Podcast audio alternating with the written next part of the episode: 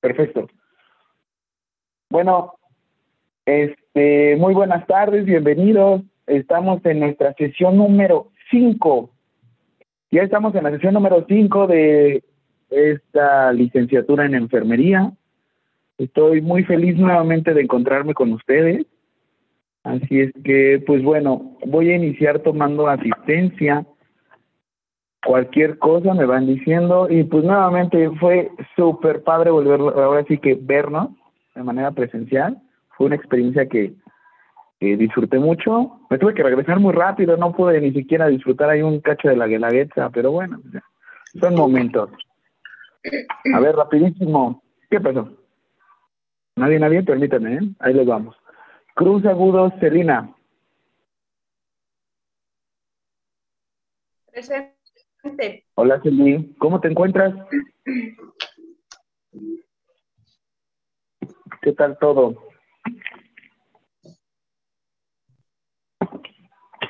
Ya Celi ya me silenció, ¿ya ven? A ver, soy el García Martínez, Noemí.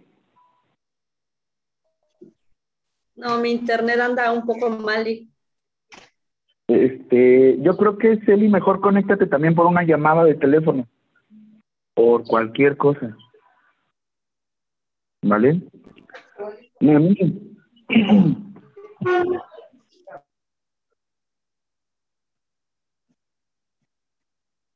¿No está? ¿No está Noemí? Hola, hola. Esto, muy bien. ¿Cómo estás, Noemí? Bien, gracias a Dios, profesor. Buenas tardes. Buenas tardes, bienvenida. Gracias. Ok, López García Martina. Presente, profesor. ¿Cómo estás? ¿Qué tal todo, Martí? Todo bien, profe. Gracias. Perfecto, bienvenida. Gracias. López, López Hernández Eli. Presente, profe. ¿Cómo estás, Eli? ¿Qué tal todo?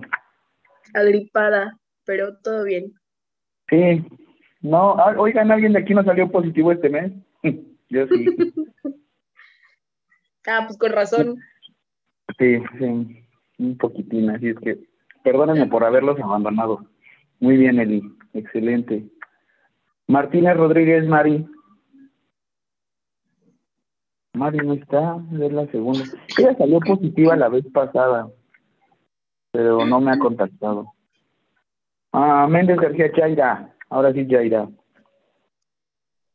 Presente, profe. ¿Cómo has estado?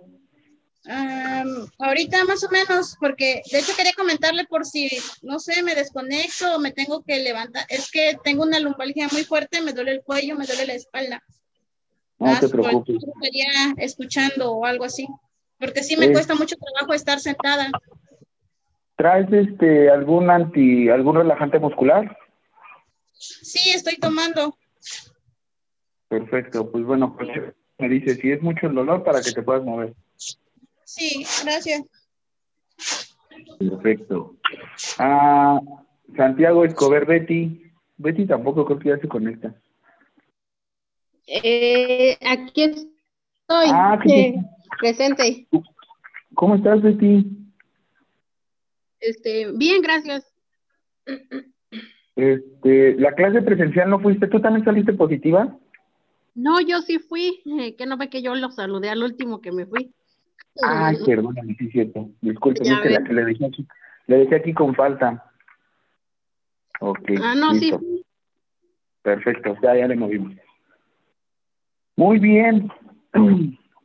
Ahora sí que nuevamente discúlpeme todo este mes porque sí, como les dije, salí positivo y tuvimos que estar descansando, toda mi familia también, ya saben cómo es este protocolo ya nada más es una semana, pero igual en lo que estás como, en lo que estás como tomando todas las actividades, eh, fue algo que, que hasta ni les pude revisar las tareas, así es que no se preocupen, ahorita ya voy a estar un poco más al tanto con sus tareas, y pues bueno, retomando esto, voy a compartirles. Mm. Para que revisemos de una vez los pendientes, ¿vale?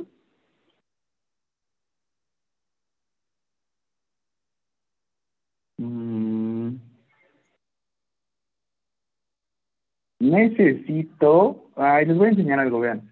Con sus otros compañeros, yo quiero hacer lo mismo con ustedes. Con sus otros compañeros hice esto. Nos tomamos una captura de pantalla. Así.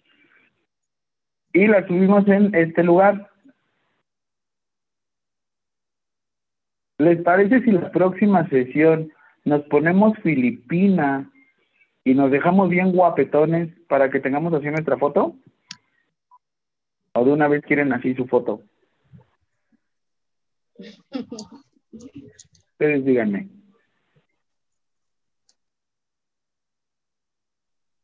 ¿De una vez así? Eh, yo pienso que para la próxima, porque ahorita no, no estoy en la casa y ando fuera y estoy este, fuera Pero- tomando la clase. Pero traes ropa, ¿no? Sí, sí, eso es lo importante. Está Sí. bien, no se preocupen. La próxima sesión, todos guapetones con Filipinas y tomamos una fotito y se las dejo ahí, ¿vale? Muy bien. Vamos a revisar qué tenemos pendiente de tareas. Ay, perdón. Porque ya vamos en la sesión número 5 y les digo que tengo que hacer un reporte de todas sus calificaciones. Y no quiero que nos agarren los este, los tiempos. Estas tareas de prueba voy a borrarlas porque pues fueron una prueba de una vez, las borro enfrente de ustedes. Signos vitales, fue esta fue la primera tarea que les puse que eran los este signos vitales de cada uno. Todos los este eran lugar para tomar este pulsos, ¿no? Miren, todos bien bonitos. Qué bonito. Perfecto. Siguiente, esquema de nivel de organización. Que ya me las pusieron. Ok. Las voy a, me voy a volver a meter para revisarlas, así es que lo que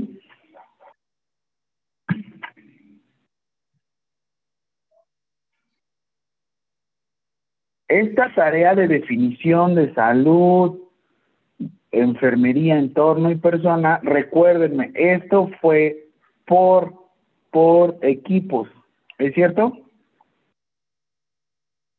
Perfecto. Entonces, este fue por equipos, ya la debemos de tener arriba. Siguiente, 14 necesidades.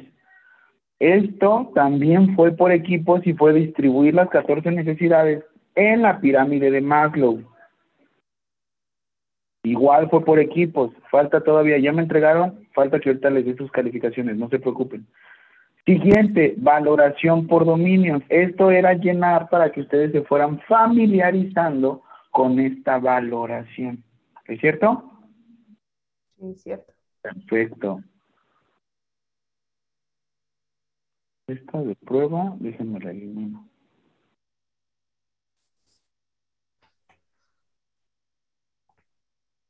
Siguiente, estas tareas me había faltado subirlo. Resumen de actividades interdependientes e independientes. ¿Qué íbamos a decir? ¿Se acuerdan que era como un pequeño cuadrito o hoy vamos a separar? Las actividades interdependientes eh, son estas, las que yo hago, y las actividades independientes son estas en enfermería. ¿Estoy bien? Ah, profe, Mande. Te- ahí bueno, yo creo tuve una pequeña confusión entonces, porque como la subió, ve que re- subió lo del eh, código infarto Ajá, digo. y, y enseguida subió esa, ahí me confundí y me fui sobre las actividades de código infarto independientes e interdependientes. Mm, completa tu tarea, ¿vale? Ok, Perfecto. O sea, si está bien, nada más complementala. ¿Va? ¿Alguien sí. más? que haya tenido alguna situación. Uy, se me ve como- Es la cámara, ¿eh? Ay, Dios. Les juro que no tengo granitos. ¿Alguien más? ¿Algún comentario? ¿Todo bien? Este, profe, yo tengo un problema grande. ¿Qué pasó? Es que desde la, ya tengo apenas hasta el día de ayer, ayer terminé de componer mi teléfono, que este, bueno, de hecho no había podido hacerlo, no pude subir dos tareas porque las subía yo, pero tenía un problema con el, con la, eh, con la forma de, del touch que estaba quebrado. Entonces, apenas ayer me lo entregaron de que mm, tengo mi pantalla nueva, pero este, tuve esos errores de que no ganaba yo subir las tareas. Entonces, no sé qué puedo hacer ahorita. Ahorita no te preocupes, mira, no lo hagas en clase. Este, revisas tus tareas, vuélvelas a subir porque te da la oportunidad de volverlas a subir y yo te doy una nueva calificación. ¿Te parece? Pero ahorita no lo.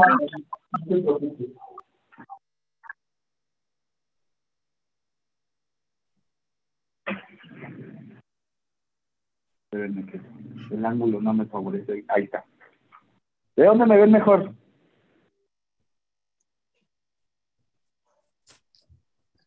Ahí. Mande. No, no, no. Ahí está bien. Yo creo que... No, ahí te la voy a quitar. Perfecto. Muy bien. Entonces, ahora sí. Esta tarea, ¿por qué se las tuve que dejar? ¿Por qué? Porque como ahorita fue una presentación de Sinergia, nos pidieron a nosotros que les dejáramos un resumen del código infarto, que fue la sesión que se conectaron la semana pasada. ¿Sí o no? Esta es una sesión especial. Estas sesiones sí nos piden a nosotros que ustedes tengan alguna alguna participación. Y la manera de calificarlo, como se me ocurrió, fue de esta manera. Esta, esta tarea es completamente libre y nada más les pedí un resumen de una cuartilla. O sea, una hoja. ¿Vale? ¿Dudas con esto? ¿Vamos bien? Perfecto. Entonces, en total tenemos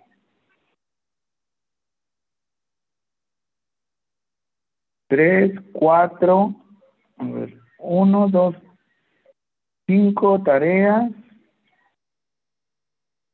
siete tareas. ¿Les parece? Tenemos siete tareas. ¿Qué es lo que yo hago con las tareas?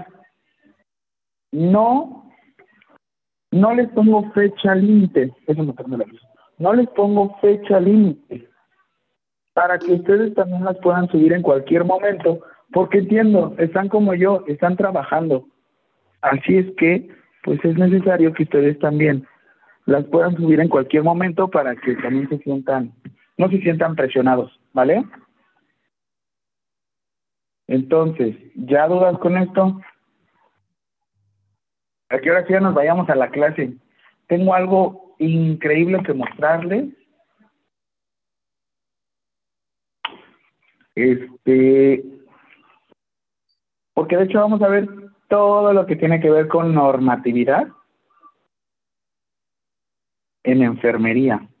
De hecho es una, una clase que me, me da, me motiva mucho porque son cosas que a veces ya hacemos, pero no sabemos que debemos de hacer. Les voy a enseñar muchos documentos, así es que esto es, me pongan mucha atención. Si en dado caso se me atoran tantito, me recuerdan.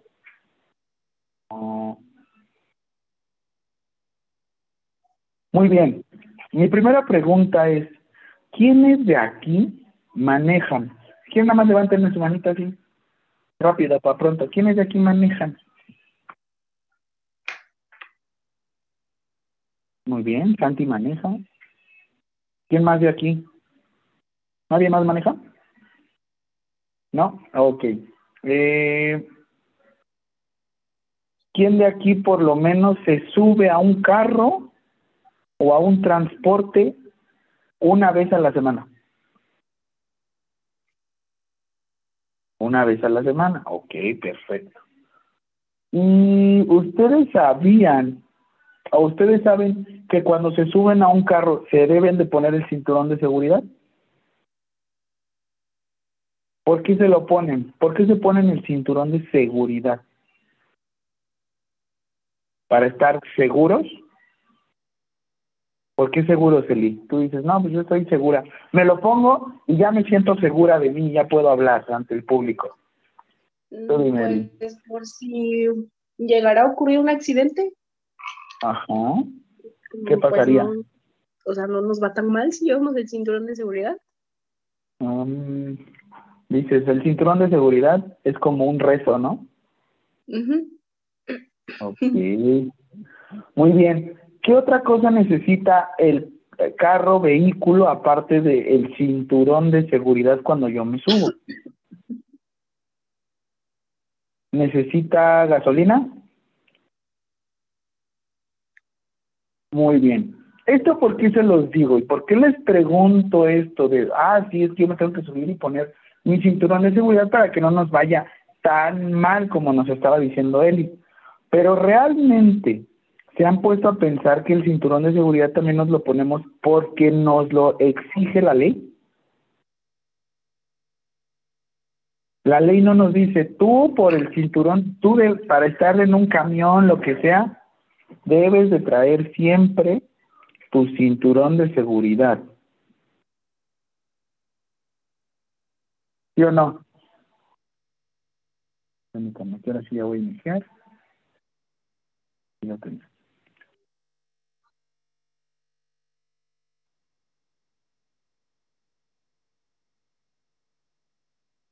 Muy bien. ¿Ustedes qué es lo que van a obtener ahorita que están aquí con nosotros en Sinergia? ¿Qué es lo que quieren obtener?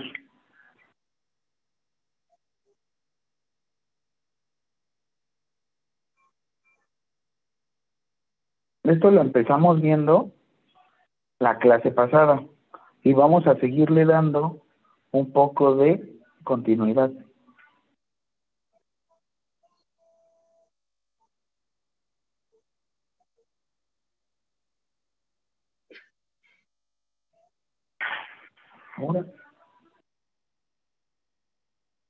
¿Se acuerdan de este cuadrito? ¿Qué les había dicho de este cuadro?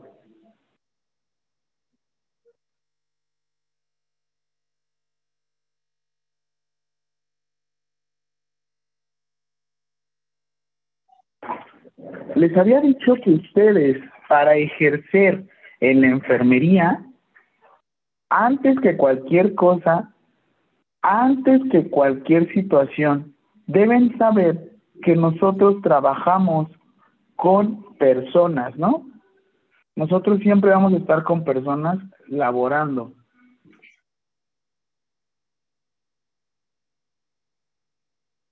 Siempre vamos a tener a una que otra persona y lo vamos a ver de esta manera.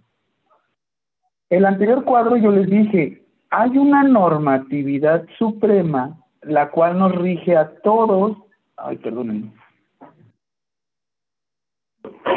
Ay, discúlpenme, perdón, perdón. Nos rige a todos los mexicanos por el simple hecho de ser mexicanos y de esa cual dijimos que era la Constitución. Y yo les pregunté, ¿habrá alguna normatividad que tenga más poder que la Constitución? Algo que ustedes dijeron, ching, yo creo que sí. Sí hay algo que puede llegar a tener algo más de poder que la Constitución. Yo les decía esto, la Constitución Política de los Estados Unidos Mexicanos nos rige a los mexicanos por el simple hecho de estar en el territorio. También en el territorio o fuera del mismo territorio, pero ustedes al contraer una nacionalidad. Y ahora les pregunto, ¿los habían escuchado lo que son los derechos humanos?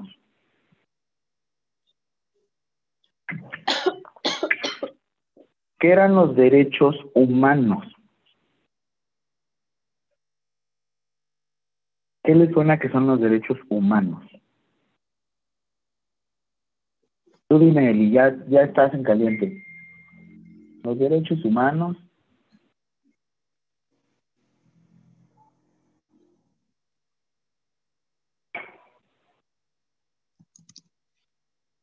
Eli, Mande. dime, tú, para ti, ¿qué son los derechos humanos? Mm. Pues ¿Qué te suena? Tú tienes derecho. Tú tienes derecho, Son- Eli. eh,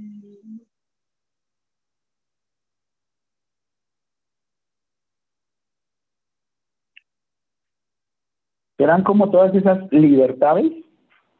Yo te doy la libertad de hacer las cosas por el simple hecho de ser humano. mm, como responsabilidades.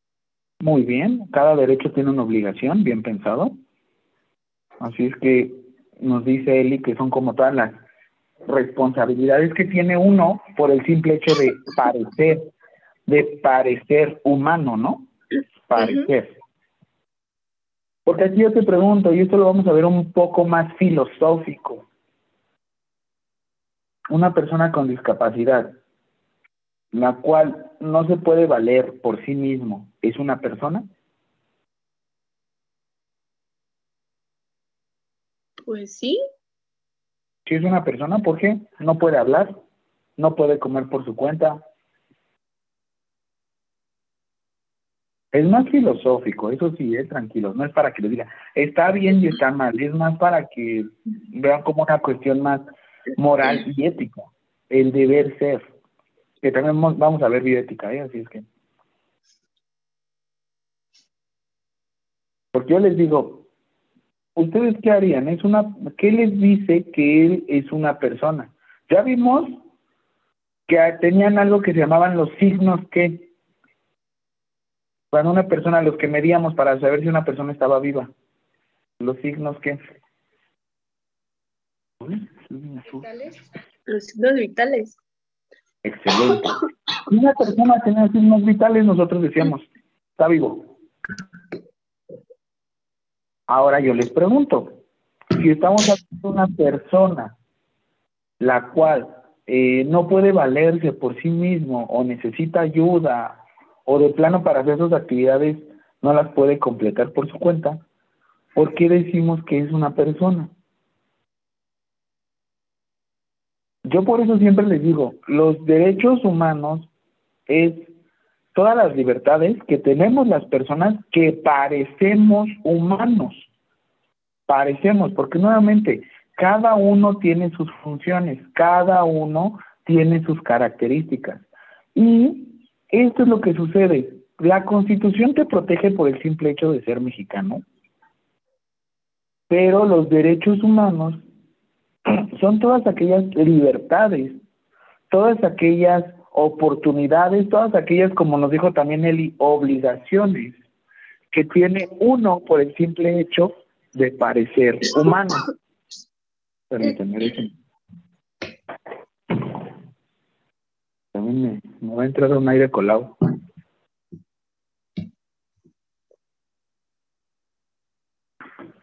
Entonces, volviendo al tema y al punto, ¿alguna vez habían escuchado los derechos humanos? ¿Cuáles son? ¿Sí? Todos dicen, no, pues derechos de las niñas y de los niños. Voy a cambiarle rápido.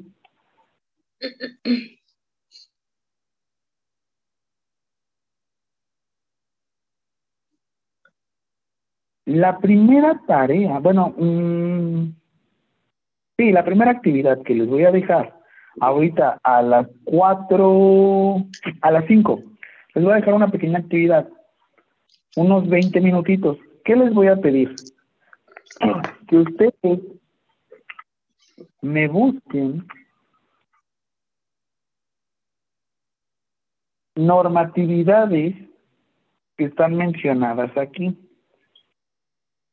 Les explico. Muy bien, yo les dije que tenemos una ley magna aquí en México, en la Constitución. Tenemos una libertad máxima que son los derechos humanos.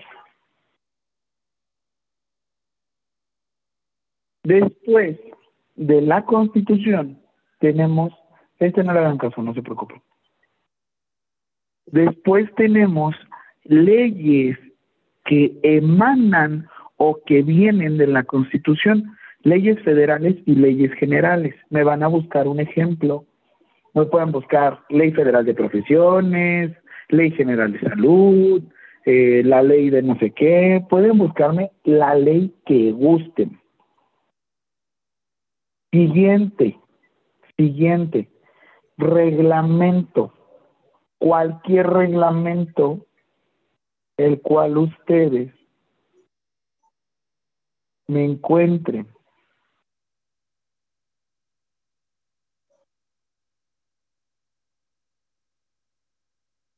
Siguiente, decreto o acuerdo.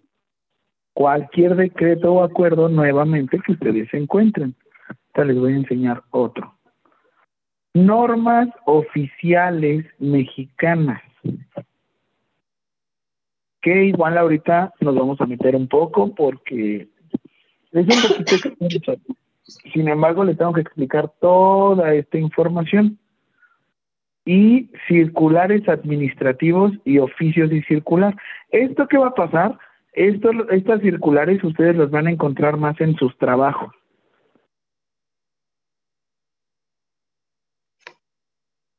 Y después, normas individuales convenios, testamentos, sentencias. Esto es más una cuestión de cada uno. Ya, por ejemplo, el contrato que tenemos con el con nuestro trabajo, el contrato que tenemos con Sinergia, porque ustedes firmaron un contrato para meterse a estudiar aquí con nosotros. Uy, mi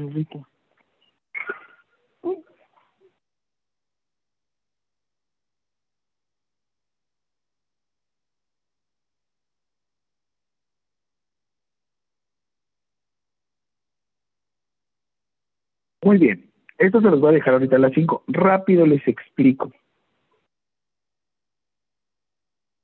Tenemos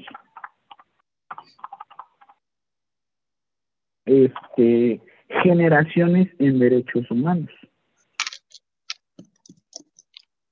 Les voy a enseñar rapidísimo.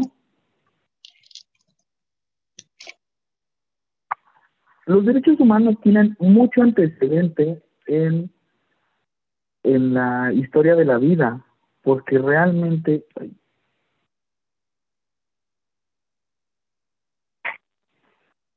porque de aquí es donde nos basamos, de aquí fue donde se le dio mucho auge.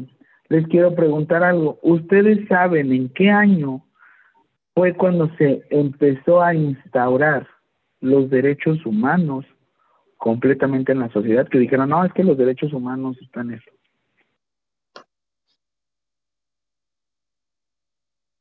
Les voy a dar un una pequeña, ah, una pregunta. ¿Qué sucedía? ¿Cuándo fue la Segunda Guerra Mundial?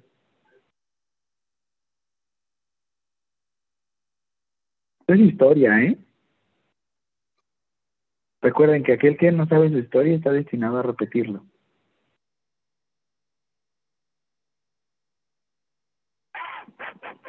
¿No? Búsquenlo en internet. Inició en 1938 y termina en 1945, ¿no? ¿Qué detonó? ¿Qué detonó el cierre estrepitoso de la Segunda Guerra Mundial? Algo que dijeron, sí, esto sí nos pasamos.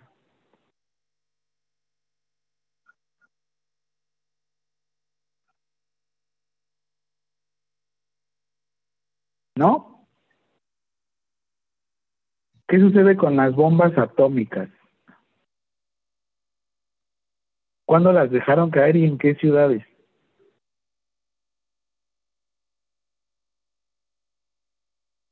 ¿En qué ciudades las dejaron caer? Oigan, esto es historia.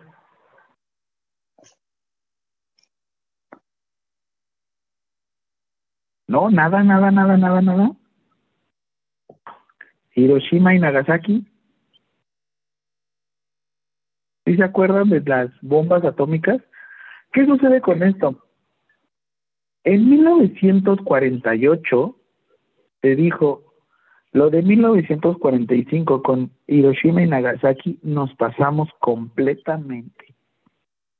Fue una aberración, no debimos de haberlo hecho. Por eso la Organización de las Naciones Unidas se llevó a cabo y lo que hicieron fue generar una asamblea general para poder declarar una, eh, digo, perdón, para poder hacer una declaración universal de los derechos humanos. ¿Qué es lo que buscamos? Que todos los pueblos, naciones, deben de contar con todas estas, eh, vamos a decir, con todas estas, todos estos permisos tú debes de contar con un permiso para poder vivir, o sea, el derecho a la vida. Otro derecho, tienes derecho a tener un nombre, a tener salud. Ustedes están llevando a cabo en este momento un derecho humano. Ya se los había explicado. Tenemos dos derechos humanos que estamos llevando a cabo. Uno, un, el primer derecho que se les venga a la mente. Estudiar derecho a la educación. ¿Y qué otro derecho están llevando a cabo? Mm.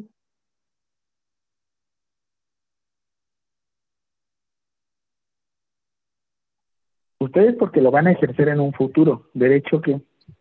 A la libertad de expresión. Ah, muy bien. Es un bien tratado. ¿Qué otro derecho?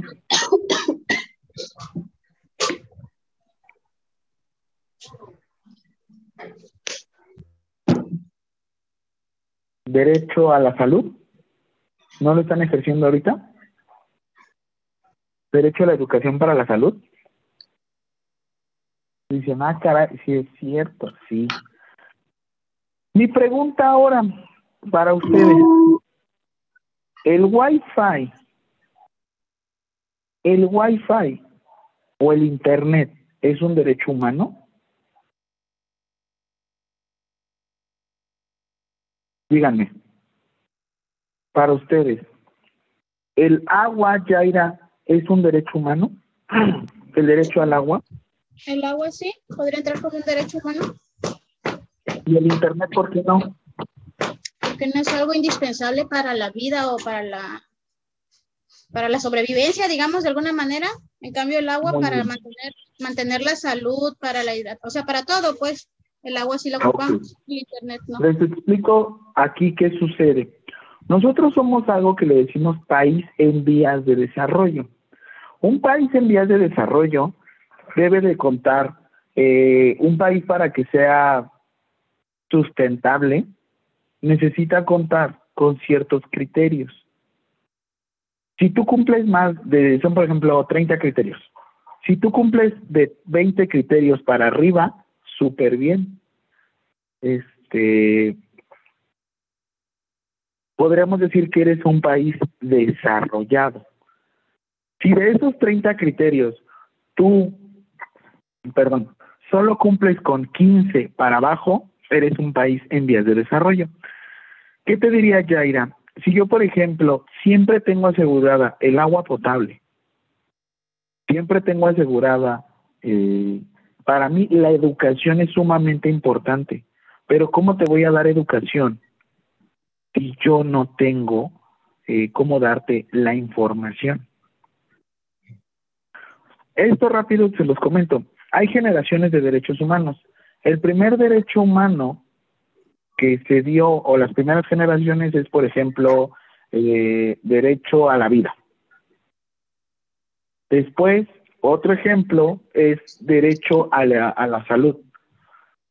¿De qué nos sirve que la persona tenga vida si no tiene información y no va a poder vivir bien?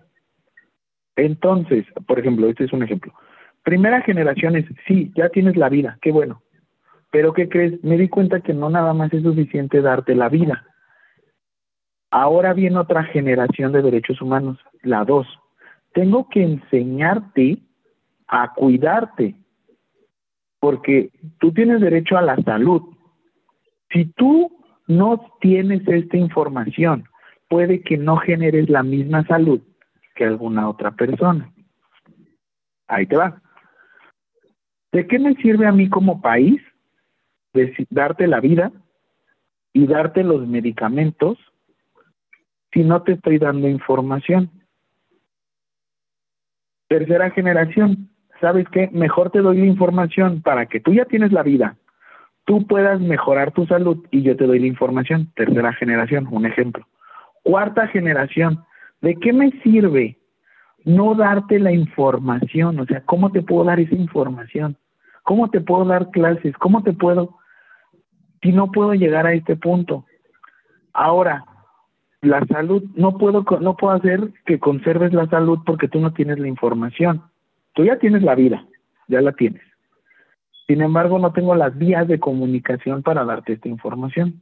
Ahora, quinta generación, si yo te doy el Internet, probablemente tú puedas buscar la información y probablemente tú puedas este, mejorar tu salud y probablemente tú puedas mantener tu vida. Pero ojo, depende de la vida de cada persona, depende de las características de cada persona. Para mí, efectivamente, en México no es un derecho humano indispensable el Internet. Pero si hablamos de un país desarrollado en el cual todo, todo, todo lo manejan por internet y manejan toda la información. Este, si yo no les doy internet, probablemente ellos no se puedan desarrollar. Mi punto es que no todos los derechos humanos son iguales en todos los países. No todos los mismos derechos humanos. Por ejemplo, yo quiero un derecho humano de, de sentirme seguro. Ahorita, por ejemplo, Martina, voy a, voy a ocupar tu ejemplo. Tú estás ahorita trabajando en estos momentos, ¿no?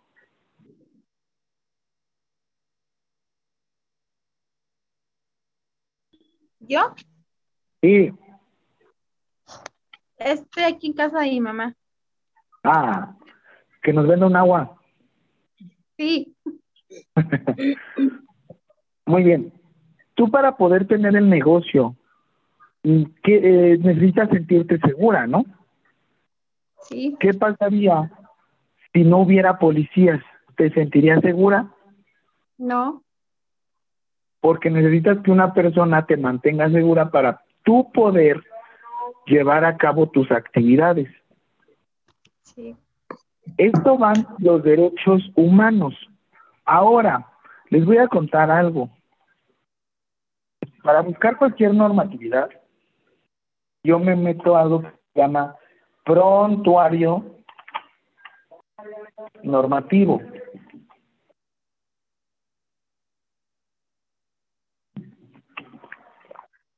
En este prontuario normativo ustedes pueden encontrar toda la información necesaria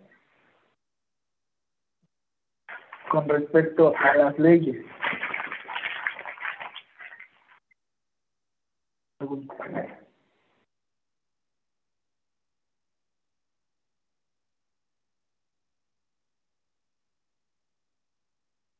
Y aquí está siempre actualizado todo. De hecho, ahorita para su tarea lo pueden ocupar.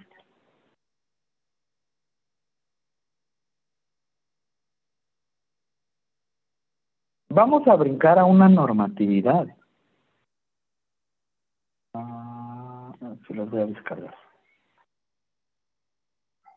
¿Cuándo se publicó la Constitución Política de los Estados Unidos Mexicanos?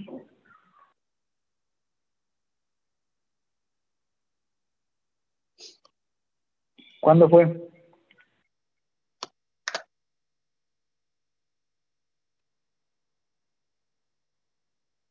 La constitución política, dijo, prof. Sí, ¿cuándo fue? 5 de febrero. ¿De qué año? Mm, ah, 1910, no. ¿De cuándo? 5 de febrero de 1910. Más, más. ¿1900 cuánto? 1917. Esto.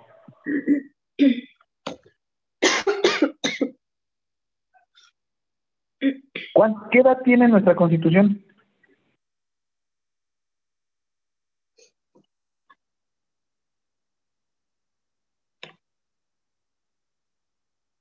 ¿Qué edad tiene? 105 años. 105 años.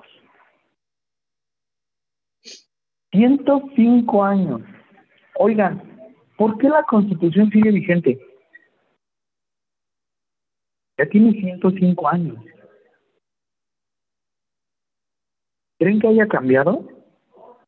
¿Creen que se haya modificado?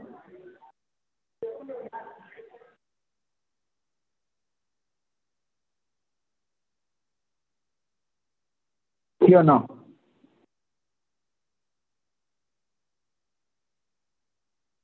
¿Qué dice aquí?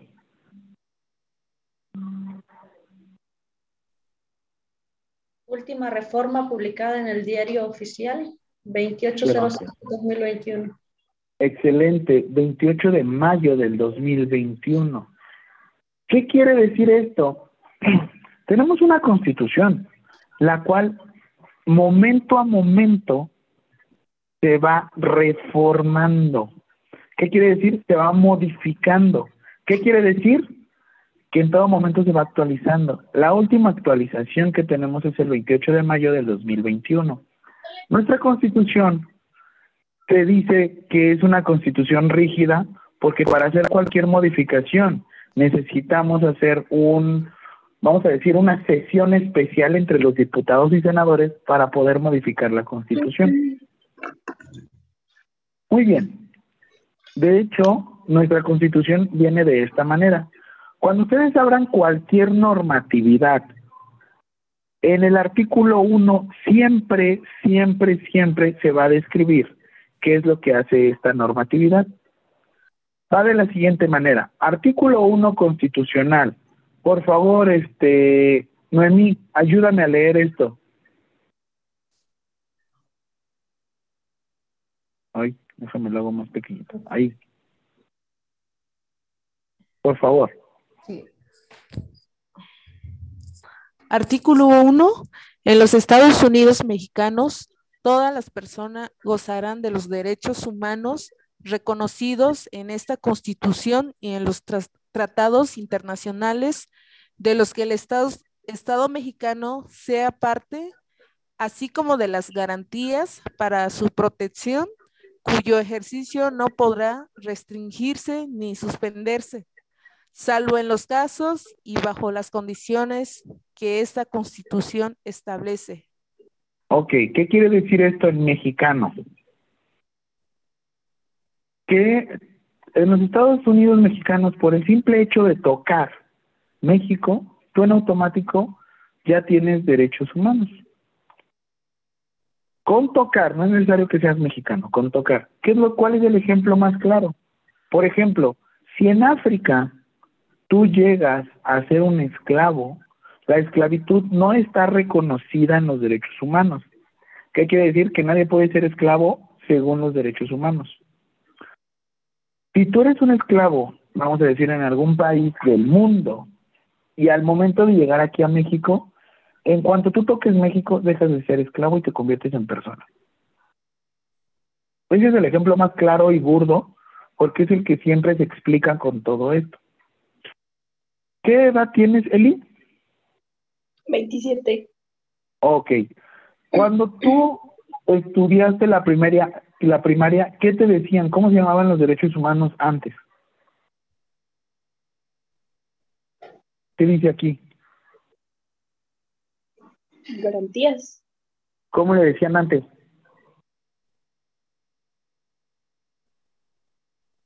Mm,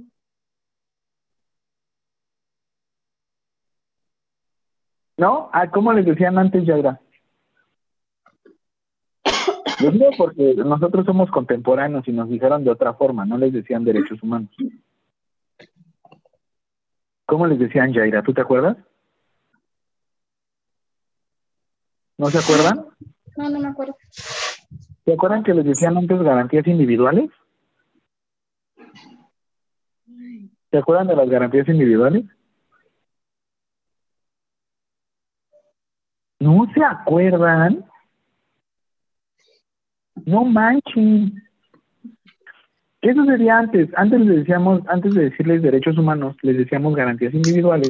O se supone que el gobierno debía de eh, hacer que se cumplieran estas garantías. O sea, les debíamos de decir a todos que todos teníamos derecho a, o todos debíamos de estar garantizados pues, de podernos desarrollar bien. Esto porque se lo digo, y esto, véanlo bien, licenciados, véanlo bien. ¿De qué me sirven los derechos humanos, profe, si realmente no hacen nada? No modifican nada. ¿Qué creen? Hay una Corte Internacional de Derechos Humanos que esto pasó en México y, pues vamos a decirlo, no quiero ocupar esta expresión, pero nos modificó y nos movió todas las tablas. Esto fue el 10 de junio del 2011. Anteriormente la Constitución decía de otra forma. Mi concepto y lo que busco a ustedes, licenciados, es que recuerden que estamos trabajando no con mexicanos, no con personal de salud. Estamos trabajando con personas, con humanos. Les voy a enseñar el lenguaje inclusivo. No, el lenguaje inclusivo no es terminar. Todes, ni bonites, ni nada de eso. No, el lenguaje inclusivo es decirle a las cosas o a las personas por cómo deberían de ser llamados. Porque si no sería el otro el todes putes, pero pues no. El lenguaje inclusivo tiene que ver con que trates a un humano como humano. Ya mm, comunidad LGBTIQ más para mí es otro business, porque la verdad es que para llegar a todo eso es un pensamiento muy avanzado, que la verdad es que necesitaríamos como unos dos que tres mezcales para poderlo para poderlo revisar. Ya ven, y me puede mezcalear también ahorita en la guelaguetza. No, no, no, me regresé bien rápido. Ay, no. Pero bueno, pues ya. Después se dará la oportunidad. Y ya salimos todos ahora sí a platicar de estos temas. Pero ahorita, como licenciados, lo que quiero que sepan es que nosotros, nuestra profesión, viene de un lugar. Y de hecho, tenemos un antecedente de constituciones.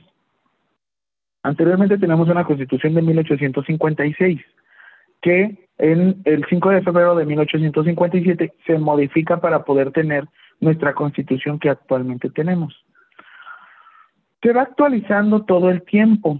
Ahora, tenemos un derecho humano que nos dice, digo, perdón, tenemos un, sí, derecho humano que va de la siguiente manera. ¿Y eso de qué me sirve, profe? Ahorita les voy a decir, todo va para un lugar. Artículo 3 constitucional, toda persona tiene derecho a la educación. La, el Estado vamos a decirlo, impartirá y, garantizará la educación inicial, preescolar, primaria, secundaria, media superior y superior. Ustedes están cubriendo el costo que el gobierno debería de estar pagando.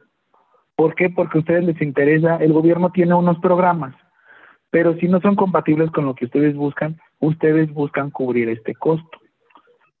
Es lo que ahorita están haciendo con nosotros, aquí en Sinergia. Aquí, por ejemplo, viene, pues bueno, el derecho a la educación, derecho a llevar a cabo todas las actividades. Ay, ay perdónenme. Y de la misma constitución viene una normatividad que nos interesa un montón. aquí. ¿Listos? Ahí les voy.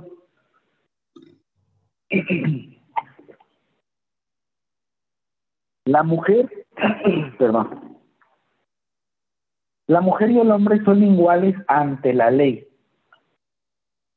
Esta, esta protegerá la organización y el desarrollo de la familia. Muy bien. Un enfermero, un licenciado en enfermería y una licenciada en enfermería deberían de ganar lo mismo? ¿Sí o no? Sí, ¿Por qué? pues porque los dos son licenciados. ¿Y hacemos las mismas actividades? Sí, ¿Cómo qué?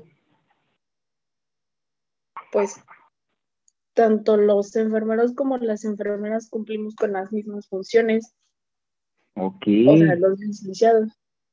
ok. En casa, ¿los hombres y las mujeres tenemos las mismas obligaciones? Sí, Debería de ser. Debería de ser. Yo, por ejemplo, en casa tengo las mismas actividades que con las personas que yo vivo. Yo lavo, yo planto, yo acomodo, yo limpio al igual los mismos restos que de mi perro. Esto nos lo dice la Constitución que los hombres y las mujeres somos iguales ante la ley. Ojo con este párrafo. Y de hecho, este párrafo dio hincapié para los matrimonios igualitarios. ¿Cuáles son los matrimonios igualitarios?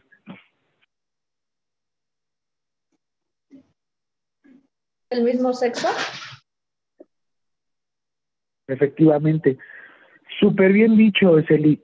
Nosotros vamos a encontrarnos con una cosa que es el sexo y otra cosa que es el género. El sexo es las manifestaciones biológicas que tiene una persona. ¿A qué me refiero? Hombre o mujer. O tienes órganos sexuales reproductivos masculinos o u órganos sexuales reproductivos femeninos. El género es como tú lleves a cabo, cómo expresas esto. ¿A qué me refiero? Mi género eh, podría ser este lésbico, gay, o heterosexual, homosexual, la, la, la, la, la, la. Esto hay que tener igual mucho cuidado porque les digo, está como muy avanzado y los derechos humanos están ahorita metiendo, bueno, no tanto, pero la gente que está yendo en contra de todo esto, uta, están ganando un montón de juicios y en los juicios lo que vienen las demandas es pues el dinero. Hay mucha gente que está ganando, se está aprovechando de esta situación para ganar dinero. Lo que nos dice nuestro artículo cuarto es que esta ley protegerá la organización y desarrollo de la familia. Mi pregunta es, mm, ¿una pareja casada sin hijos es familia? A ver, les quiero ver. Sí, no. Una pareja casada, o sea, o un matrimonio sin hijos, ¿es familia? ¿Sí o no? sí, Sí, Ok. Una, una mamá soltera, ¿es familia? sí, No, sí, Un papá soltero, ¿es familia? sí, también. Ok. Una- yo viviendo con mi mamá y con mis hermanas, ¿soy familia? Sí, sí, Muy bien. Dos parejas del mismo género viviendo juntas, ¿es familia? legalmente, sí. Sí, Yo sé, cada uno tenemos nuestra percepción y nuestra opinión. Sin embargo, lo están leyendo aquí. Esta protegerá la organización y el desarrollo de la familia. Hay muchas familias. Ahora, viene lo- el siguiente, ojo, ya a partir de aquí ya, ya pasó lo filosófico, ahora sí viene lo interesante. El artículo cuarto constitucional, cuarto párrafo, bueno, primero para que vean, el tercer párrafo dice, toda persona tiene derecho a la alimentación suficiente y de calidad. El Estado lo garantizará. El Estado lo garantizará. Qué mentira tan grande, ¿no? ¿Por qué dices eso? ¿Por qué dices eso, Yaira? Pues no todos tienen la misma accesibilidad a la ¿Por qué? alimentación. ¿Por qué? ¿Qué has visto?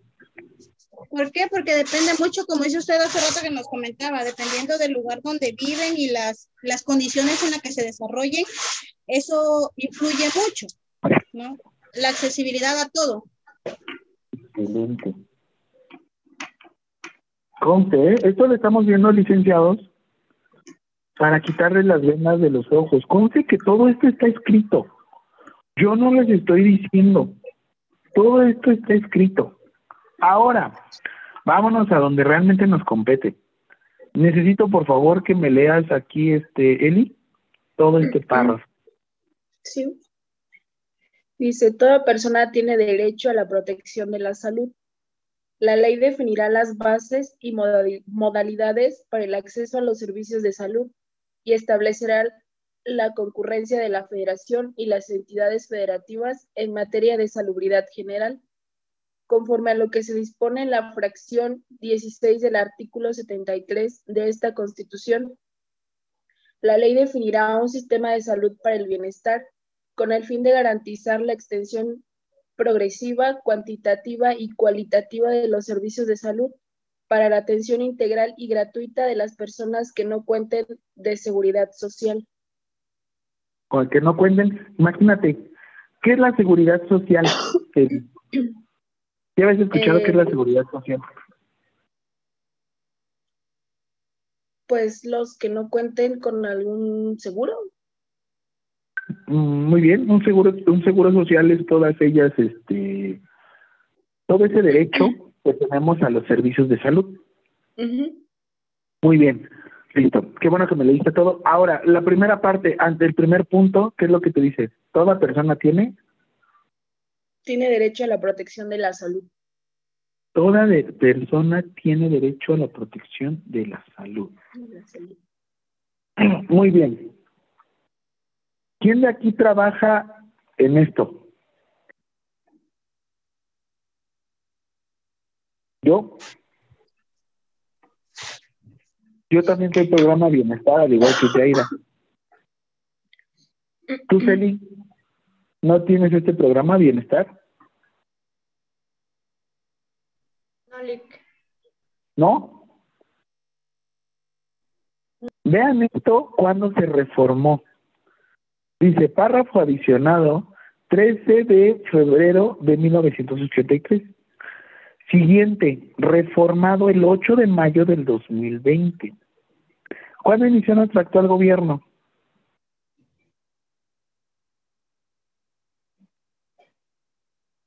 ¿En el 2020?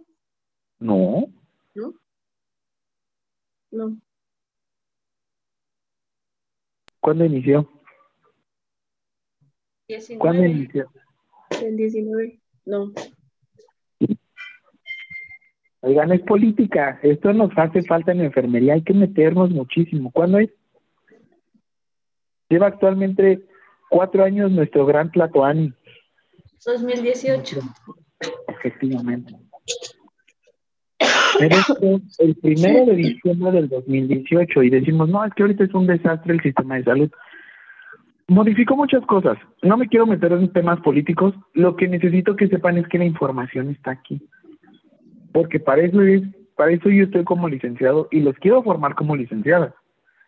Quiero que ustedes tengan conocimiento de que la Ley General de Salud, la Ley General de Salud viene de este párrafo. Toda persona tiene derecho a la protección de la salud. Ahora, vámonos corriendo.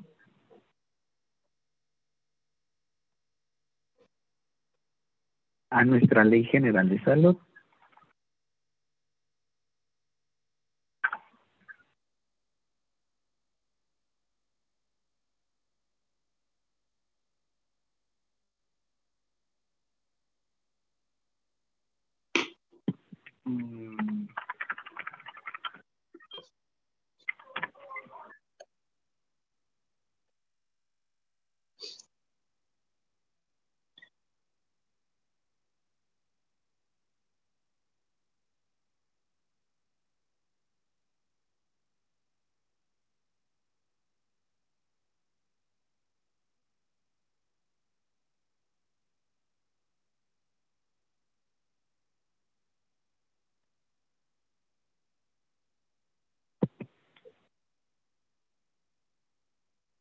Muy bien. ¿Qué les había dicho que en el primer párrafo vamos a encontrar de una ley? ¿A qué se refiere? Como su descripción. Siempre su descripción. Vamos a empezar con todo esto, de una vez. Ley General de Salud. La Ley General de Salud fue un documento que se publicó el 7 de febrero de 1984. ¿Quién era el presidente en ese tiempo? ¿Cómo, Eli? ¿Cómo? ¿Quién era el presidente? Miguel de la Madrid, no. Miguel de la Madrid Hurtado. ¿Quién estuvo antes de Miguel de la Madrid Hurtado? Que se acaba de morir. Tuvo López Portillo. ¿Qué sucede con Miguel de la Madrid Hurtado? Miguel de la Madrid tuvo, uff, infinidades de, de ideas increíbles. El problema fue la última parte de su sexenio, que tuvo que ver con la nacionalización de la banca. Eso no nos compete mucho a nosotros. Sin embargo, por eso ahorita tenemos problemas de inflación. No, inflación no me refiero a que estemos subiendo de peso. La inflación quiere decir que se están encareciendo los productos. Y eso también encarece todo. Muy bien. Entonces, quédense con esta fecha, 7 de febrero de 1984, y la última reforma publicada que tenemos es de este año, 30 de marzo del 2022. 30 de marzo del 2022. Vamos a empezar a leer el primer párrafo y de aquí, licenciadas, les voy a dar unas herramientas que en la vida van a llegar a obtener a menos de que sean estudiosas y se metan y todo eso. Que yo sé que sí. Pero les voy a dar una percepción empresarial. Permítame también.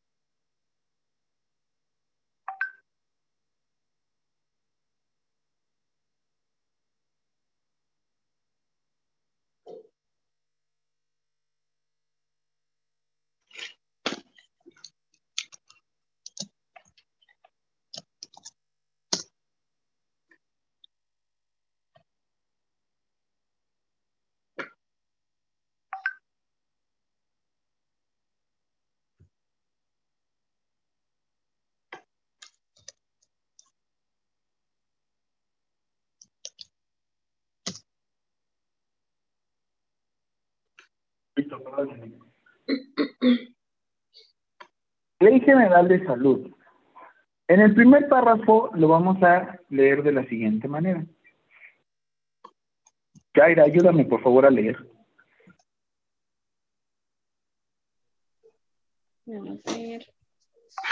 Artículo primero.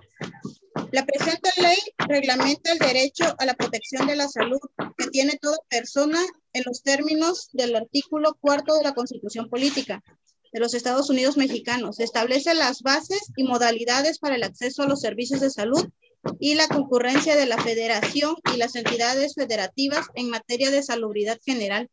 Es de aplicación en toda la República y sus disposiciones son de orden público e interés social. Muy bien. ¿Qué dice en esta primera parte?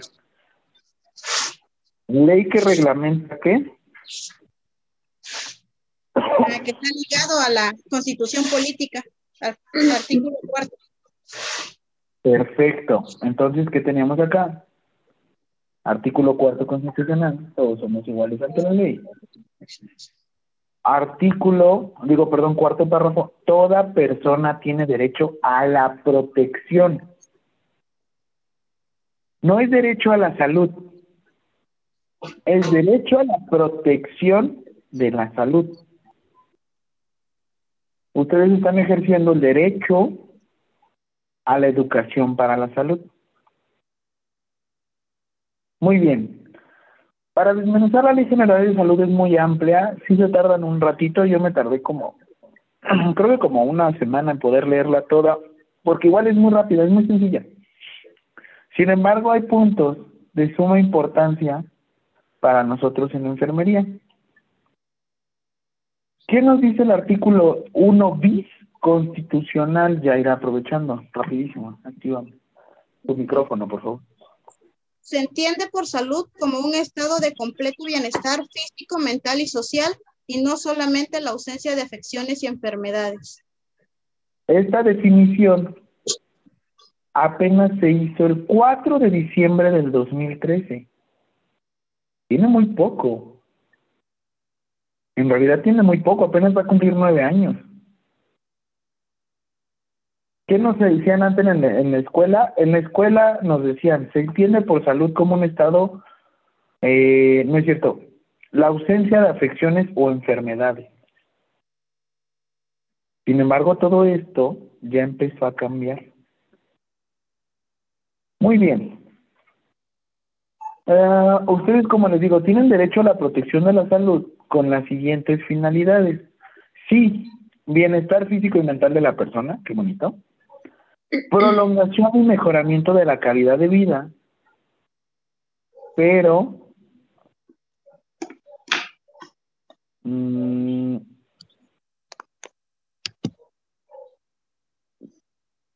hay uno que dice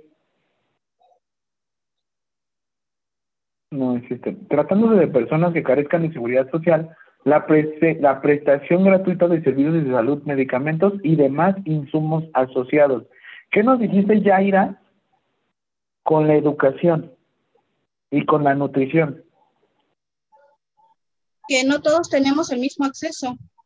Y lo mismo con la, con la Es salud. exactamente lo mismo. Sí. No todos, porque ahí habla una parte de los que tienen una, bueno, una derechohabiencia, los que tienen un derecho a un sistema de salud como nosotros, que estamos afiliados al ISTE, los del Seguro Social, Pemex, y hay un grupo de personas que son los que realmente acuden a lo que es ahorita bienestar, ¿no? IMSS Bienestar, ¿no? Que, pues, pero pues sabemos que el gobierno no solventa al 100% el, el gasto pero este de ese grupo de personas es el que está más, ¿cómo se podría decir? Ah, no, no encuentro la palabra, pero ellos este de son los que menos acceso a la salud tienen. Ok, sí, menos disponibilidad a los servicios. A los Muy bien. servicios. Aquí viene algo de ustedes. El conocimiento para el adecuado aprovechamiento y utilización de los servicios de salud. Ojo, una cosa es que ustedes estén aprendiendo o estén enseñando a las personas a que usen los servicios y otra cosa es que ustedes sepan llevar a cabo esto. También hay otro derecho dentro de la salud, el derecho de la enseñanza, investigación científica y tecnologías para la salud. Todo esto está escrito, se los digo nuevamente, lo tenemos ahí. Tal vez no nos hemos sentido tanto. Sin embargo, aquí está. Ahora, mm, aquí hay algo nuevo, ni tan nuevo, sin embargo, fue algo que agregaron apenas en el 2011. Salud mental.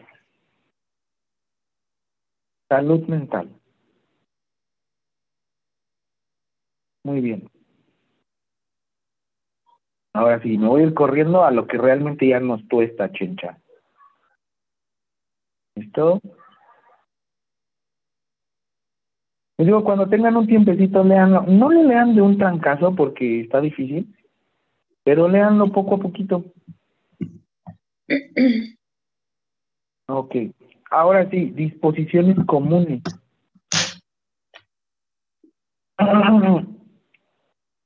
Me- Martina, ¿me puedes leer este párrafo, por favor? El artículo 25. Sí, 23, 23. Ah, ok. Artículo 23. Te lo acerco tantitito. Artículo 23. Para los efectos de esta ley, se entiende por servicios de salud todas aquellas acciones, realizadas en beneficio del individuo y de la sociedad en general, dirigidas a proteger, promover y restaurar la salud de la persona y de la colectividad. Excelente. Muy bien. Los servicios de salud se van a clasificar en tres tipos, atención médica, salud pública y asistencia social. Nosotros, independientemente seamos IMSS, como nos estaba diciendo Yaira, IMSS, ISTE, Pemex, Marina, eh, sector privado, no somos, nosotros pertenecemos al Sistema Nacional de Salud. Todo esto lo que busca es realizar una protección o una extensión progresiva y cuantitativa y cualitativa de los servicios de salud. ¿Eso qué quiere decir, profe? Quiere decir que todos, todo el personal de salud debemos de dar una atención integral y debemos de acatarnos a estas leyes. Ahora, ah, ahora sí, Para poder realizar una verdadera atención, necesitamos algo que se llama un Compendio Nacional de Insumos para la Salud, elaborado por el Consejo de Salubridad General, el cual las instituciones públicas del Sistema Nacional, de Salud, o sea, todos, debemos de codificar y debemos de saber cómo trabajar con esto. Para pronto, tenemos un catálogo de medicamentos e insumos. Este catálogo de medicamentos va de la siguiente manera. Por favor, artículo 28 bis, Noemí, ayúdame a leerlo.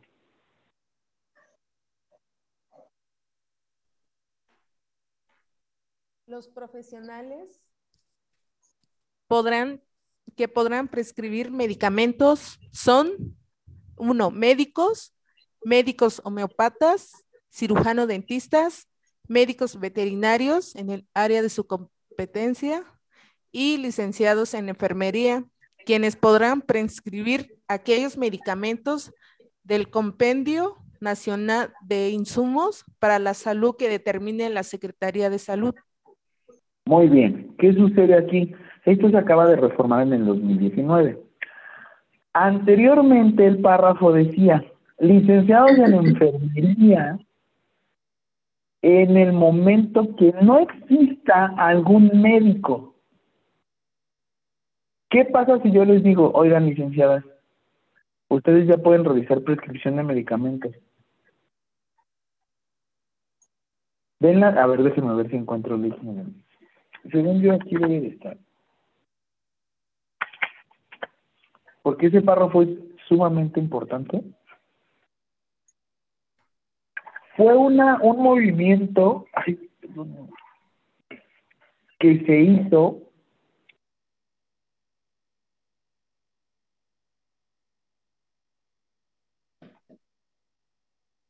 mm, No, es la misma. Y de hecho esta está más actualizada, 16 de mayo.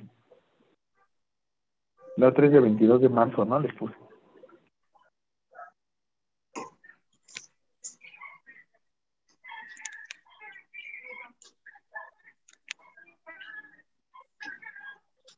Recording in progress.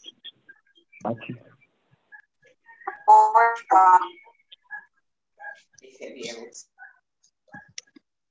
Es que luego aquí aparece un histórico.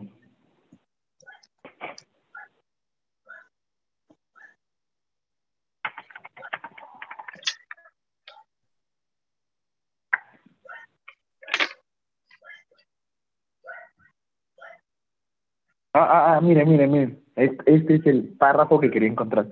Licenciados en enfermería, quienes únicamente, aquí está, podrán prescribir cuando no se cuente con los servicios de un médico aquellos medicamentos del cuadro básico que determinen la Secretaría de Salud. Ahora lean esto.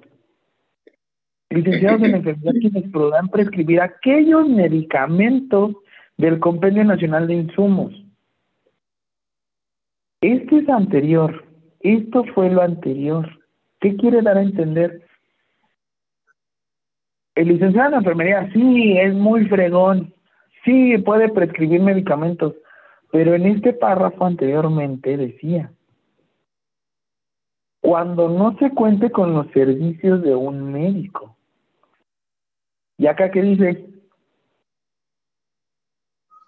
Que sí se puede, no necesitamos al médico, pero sería puro cuadro básico, ¿no? A ver, si yo les pongo este párrafo, ¿ustedes podrán abrir su consultorio? Probablemente no. Pero si yo les pongo este párrafo, ¿pueden abrir su consultorio? Sí. ¿Podrán ganar más?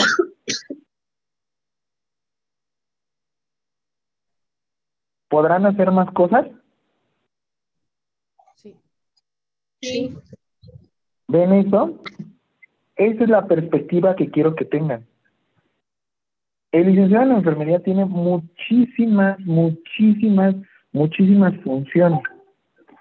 Sin embargo, hay veces que no. No lo llegamos a explotar tal cual. Ahora, siguiente. Los profesionales a los que se refiere el presente artículo deberá contar con una cédula profesional expedida por las autoridades educativas competentes. ¿Cuál es nuestra nuestra nuestra autoridad educativa competente?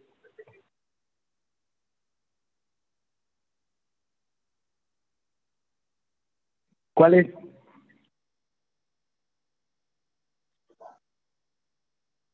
¿Cuál es Martina?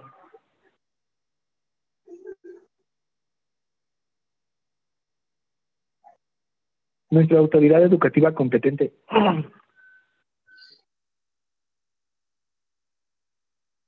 ¿Tú, Eli? Mm, La Secretaría de Educación.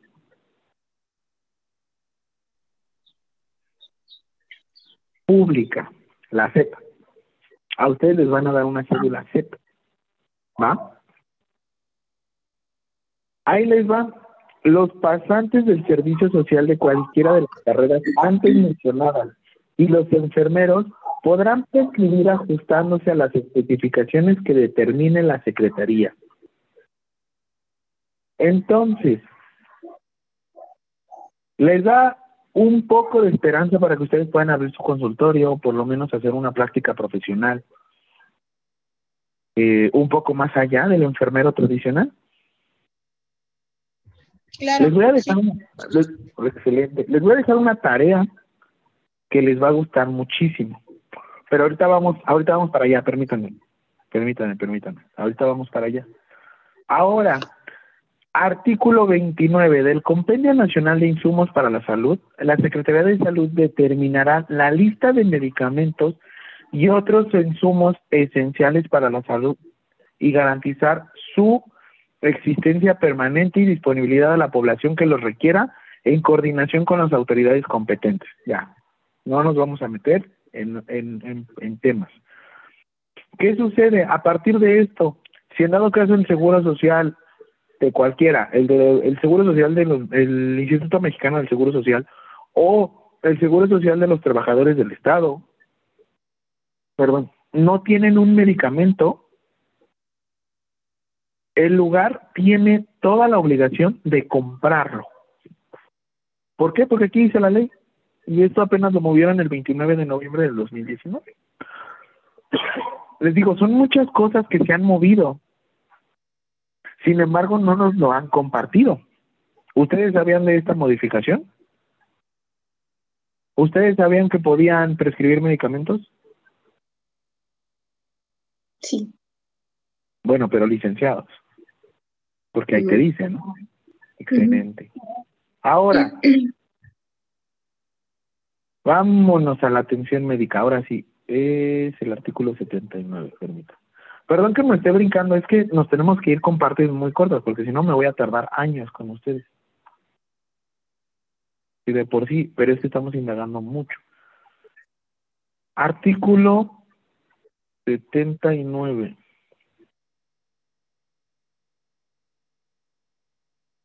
Mm.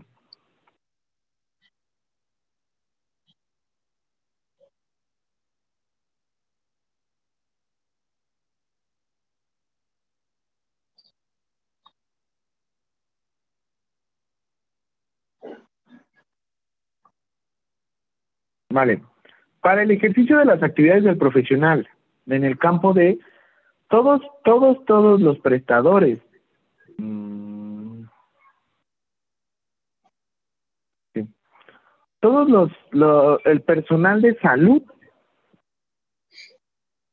nos dicen que son, oh, espérenme, espérenme, espérenme, sí, aquí es. Todos los profesionales del área de la salud son médicos, farmacia, odontología, veterinaria, biología, bacteriología, enfermería, terapia física, trabajo social, química, psicología, optometría, ingeniería sanitaria, nutrición, dietología, patología. Todos estos son prestadores, son prestadores o son parte del área de la salud. Ojo, que su ego no los permita decir es que es el médico o la enfermera. No. Nosotros trabajamos con muchas más personas. Nuevamente, regreso a mi imagen bien bonita. Todos somos estos. Vean. Somos parte de un mismo sistema nacional de salud.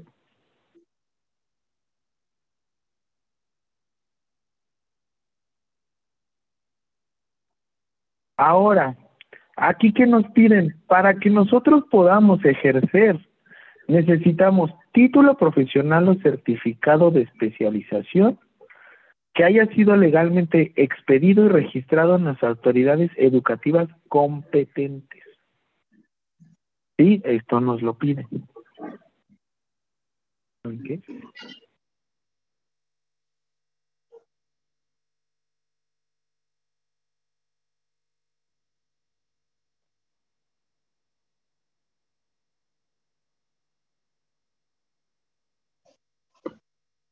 Ok. Para el, para el ejercicio de actividades técnicas y auxiliares que requieran conocimientos específicos de un campo de atención pero hospitalaria, lo único que nos piden son un diploma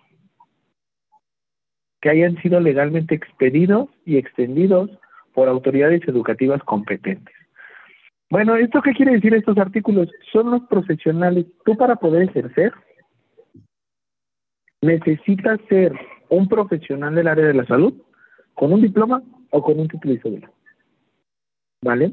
Por eso ustedes se están convirtiendo en licenciados, se van a licenciar, van a obtener una licencia para poder hacer las cosas. Que también les voy a decir algo, no va a veces porque tengas la licencia quiere decir que seas lo más fregón de lo fregón. Sin embargo, da a entender que por lo menos estudiaste algo. Ahora, esto lo vamos a ver más en Farma. Sin embargo, de una vez me voy a adelantar. Digo, Ley General de Salud tiene, ¡puf! Es amplio, amplio y amplio. Y los que nos estamos dedicando a la cuestión de medicina legal, no te la debes de saber tal cual, sin embargo debes de saber dónde está toda la información, porque ustedes ya se dieron cuenta que va cambiando constantemente. Imagínense el primer párrafo, si yo hubiera leído esto y llego a un consultorio de enfermería, le digo, oye, pero tú no puedes abrir consultorio, porque no tienes un médico aquí. Sin embargo, ahorita pues ya, nos da más libertad, ¿no? Ahora, estos artículos a partir del 200, 221 habla de los medicamentos, los chochos. Van, para los efectos de esta ley, aquí nos define lo que es un medicamento, lo que es un fármaco, materia prima, aditivo y material. De todos modos, eso lo vamos a revisar con detenimiento, ¿vale? Ahora, artículo 226. Y de una vez les doy alerta de spoiler. No todos los medicamentos los podemos prescribir. Sin embargo, de aquí nos podemos dar una idea. Fracción 1, por favor, Yaira. Medicamentos que solo pueden adquirirse con receta o permiso especial expedido por la Secretaría de Salud de acuerdo a los términos señalados en el capítulo 5 de este título. Excelente. Eli, por favor, hasta aquí.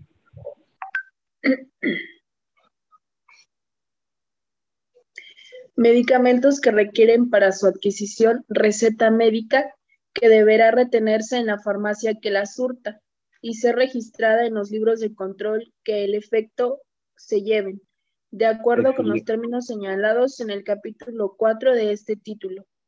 El capítulo 6. Ah, sí, perdón. Mm, no te preocupes. Noemí, fracción 3.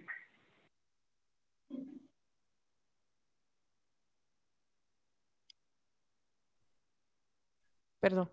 Medicamentos que solamente pueden adquirirse con receta médica que se podrá surtir hasta tres veces, la cual debe sellarse y registrarse cada vez en los libros de control que al efecto se lleve, se lleven. Perfecto. Fracción 4. Por favor, Martina.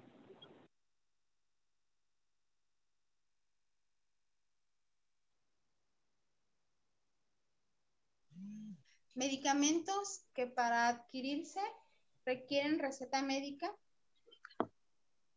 pero que pueden pero que pueden resurtirse tantas veces como lo, como lo indica el médico que prescribe. Excelente. Cinco, ¿me ayudas, Eli, por favor? Cinco y seis. Sí.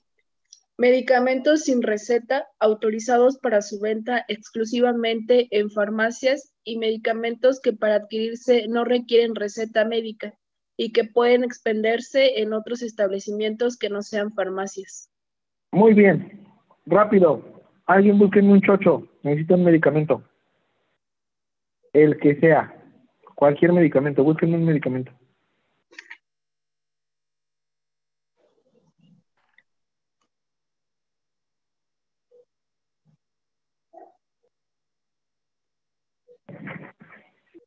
Ya tengo Perfecto. Vas a buscar un número que inicia REG SSA o registro sanitario. ¿Qué medicamento es? El que yo tengo aquí es el dextrometorfano, un jarabe. Excelente. Ok. Búscame el este documento que dice REG. No tengo ningún Reg. Este, REG número 76710 NFSSA eh, 4. Muy bien. Bueno, Regálame una foto.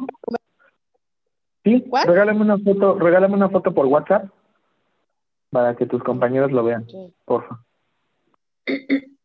Oye, De entrada nos dice Reg SSA 4. ¿Qué dice aquí Eli? El 4. Medicamentos que para adquirirse requieren receta médica, pero que pueden resurtirse tantas veces como lo indique el médico que prescriba. Ahorita nos va a regalar la foto. En cuanto esté me avisa.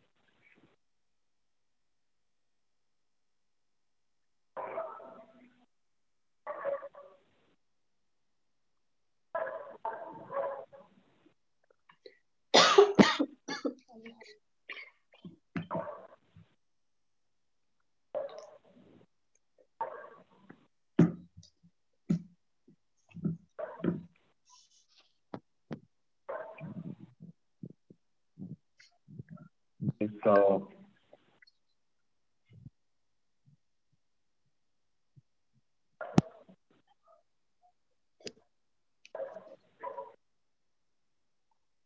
Déjenme le hago un zoom.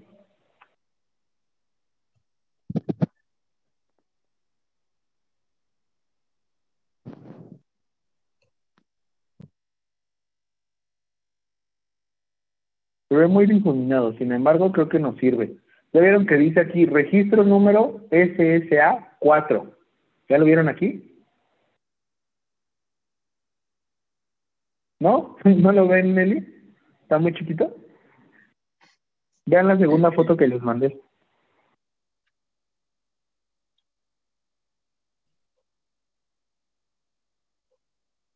Esa fracción, y grosso modo nos dice que a partir, ahora sí que ustedes ya leyeron las definiciones. Muchas gracias, este Santi.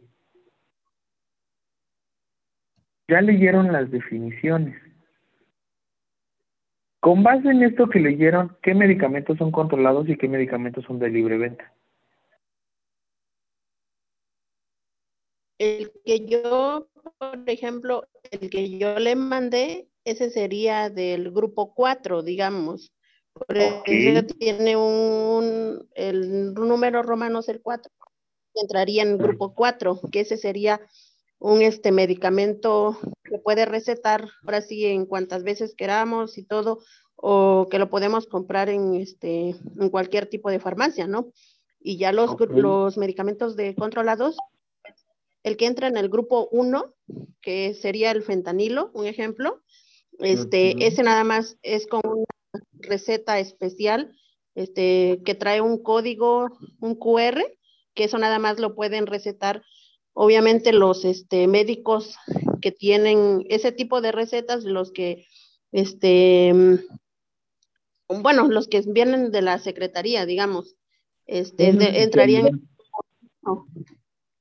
Y ya los grupos, en el grupo 2 también son recetas especiales. Grupo 2 y 3 también son recetas especiales, pero este ya no tienen ese ese código QR. Muy bien, muy bien, muy bien. Así es que grupo 1, 2 y 3 son medicamentos Controlados. controlados. 4, 5 y 6 No son controlados. Medicamentos, medicamentos de libre venta. Medicamentos de libre venta. ¿Sabían esta información? Gracias a esta información, los estoy, ahora sí que los estoy informando para que no se me vayan a la cárcel. Porque la usurpación de funciones está muy penado, muy penado. De hecho, ah, esa fue la modificación que acaban de hacer. El emisor de la receta médica prescribirá los medicamentos en su denominación genérica y si lo desea podrá indicar denominación distintiva de su preferencia informando al paciente sobre las opciones terapéuticas. ¿Cuánto cuesta un tempra?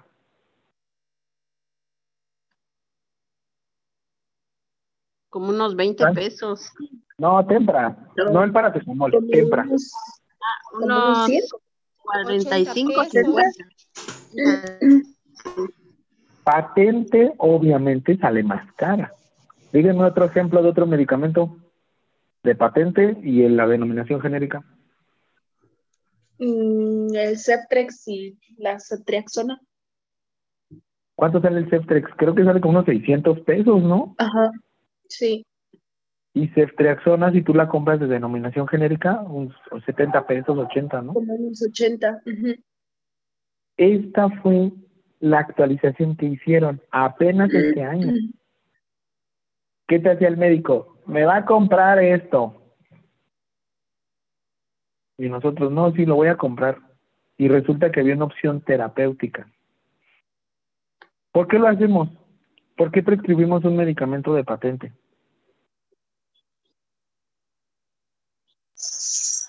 A veces porque es más caro y el otro, el genérico, pues es más económico. Realmente lo hacemos porque la misma farmacéutica Celi a veces nos paga. Y te dan una comisión. Es en serio. Por eso le digo, está bien. Está bien que se vendan. Sin embargo, no se vendan por cualquier cosa. Porque realmente estamos buscando el mejor postor, ¿o no? Hasta para cuando buscamos pareja, ¿buscamos al, mej- al mejor postor, sí o no?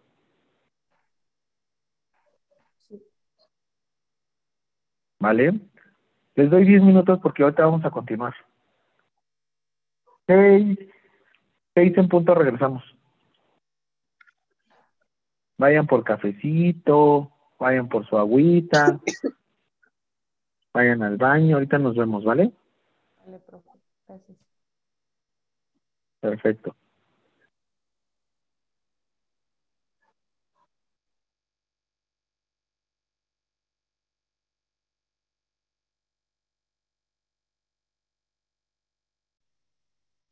Perfecto, seguimos.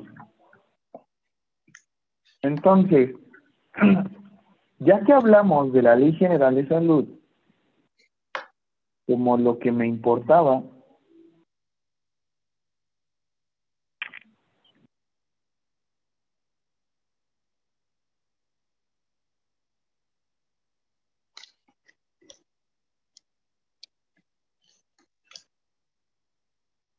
Uy, perdónenme.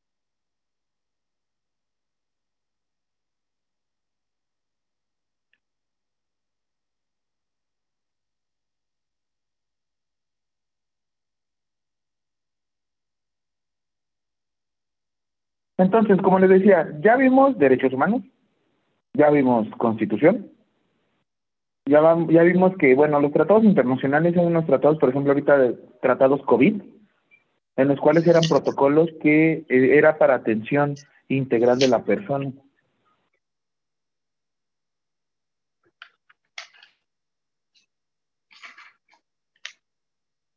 Pero ahora ya vimos los de las leyes federales, tenemos ley federal de profesiones, pero sí describe una cosa, sin embargo ahorita lo que quiero es irme directamente a otra normatividad.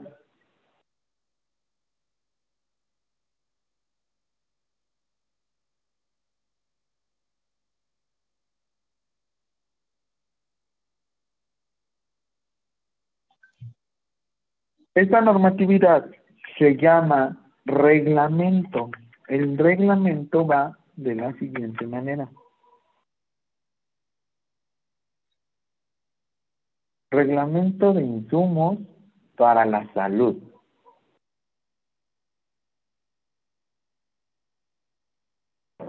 Ahora, este reglamento de insumos para la salud, la última modificación que tenemos es el 31 de mayo y fue emitido el 4 de febrero de 1998. ¿Qué sucedía con la Ley General de Salud? Si se dan cuenta, la Ley General de Salud tiene, ¡puf! montón no, no, no, no, de artículos y de cosas que regula. Sin embargo, hay ciertas cosas que nosotros tenemos que meternos e indagar. Por ejemplo,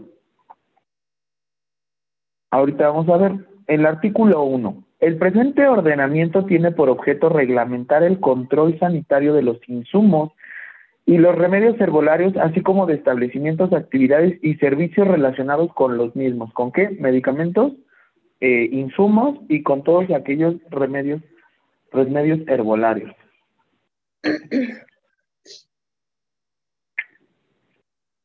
Aquí es donde tenemos biodisponibilidad, perdón. Aquí tenemos este lo que es condición sanitaria, la la la. Perdón que me vaya ahorita tan rápido, pero aquí va la tarea.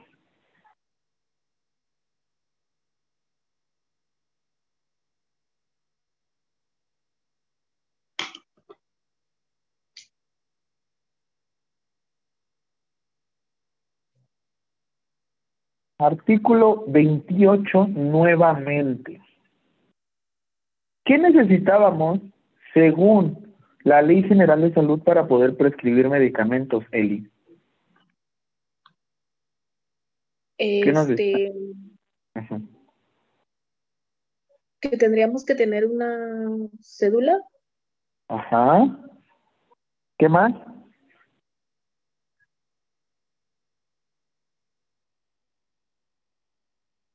Los conocimientos y una que y otra cosa.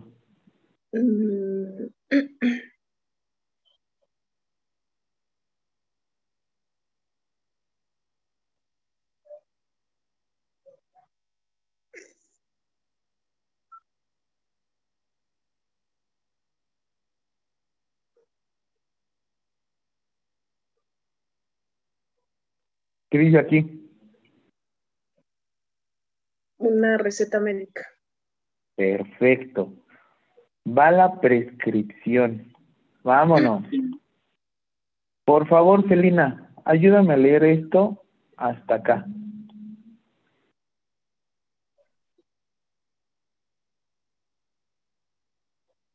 Artículo 28. La receta médica es un documento que contiene, entre otros elementos, la prescripción de uno o varios medicamentos y podrá ser emitida por médicos, homeópatas, cirujano dentista, médico veterinario en el área de su competencia, pasantes en servicio social de cualquiera de las carreras anteriores y enfermeras y parteras. Y hasta abajo de una vez.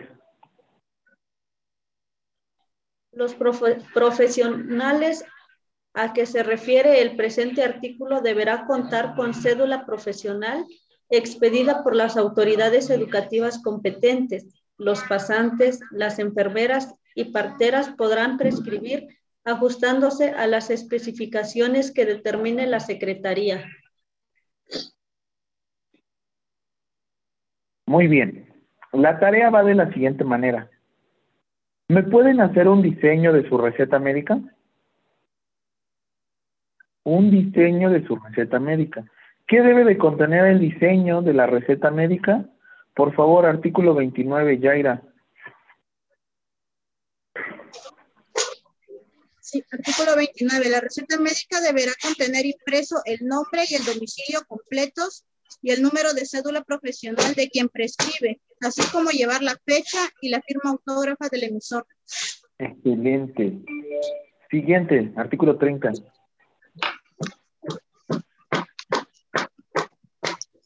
El emisor de la receta al prescribir indicará la dosis, presentación, vía de administración, frecuencia y tiempo de duración del tratamiento.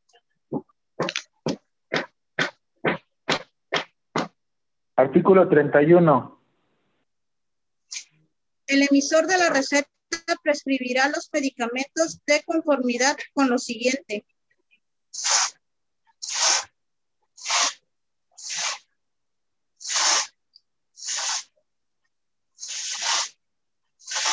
Por favor. ¿Continúo leyendo? Sí.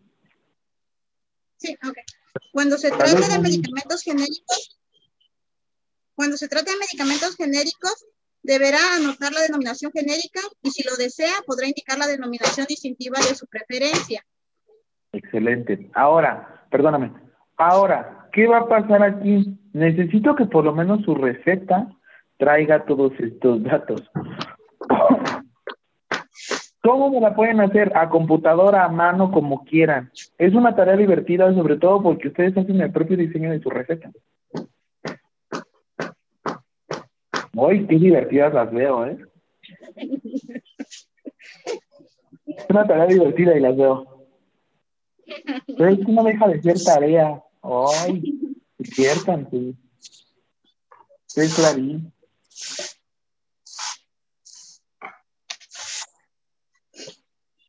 De aquí, ah, nada más es ya venta y suministro y creo que ya.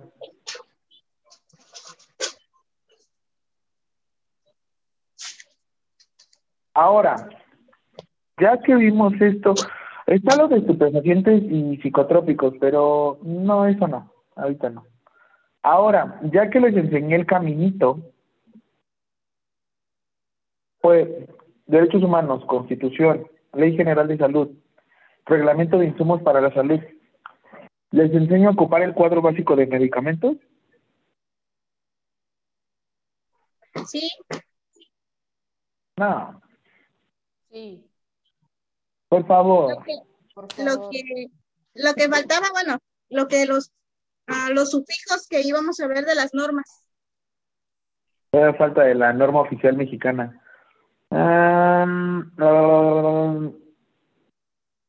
De una vez, tienen razón. Les pongo. Permítanme.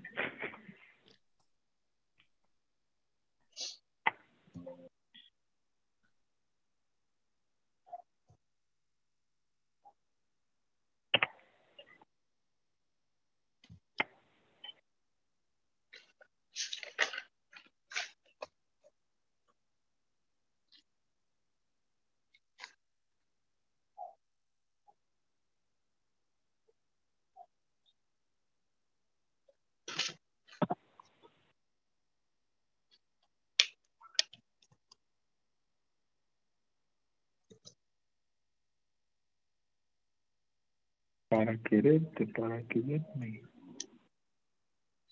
Mm.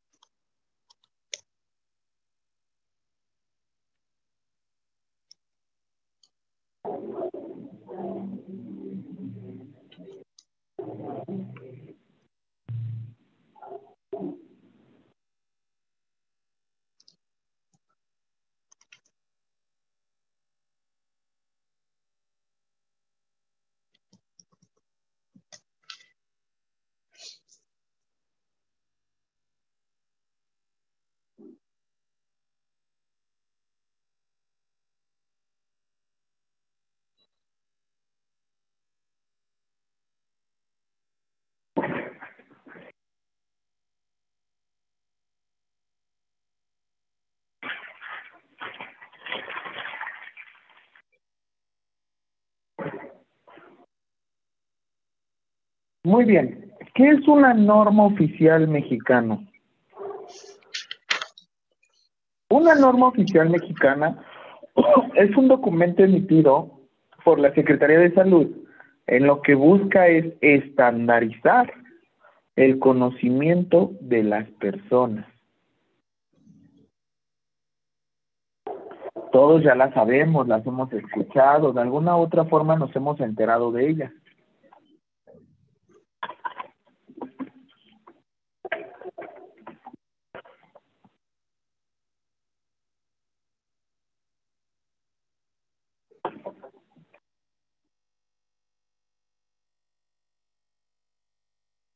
Entonces, ¿se han dado cuenta que hasta el final tienen unos subfijos que dicen NOM SSA1, NOM SSA2, NOM SSA3? ¿Qué quiere decir? Que la NOM SSA1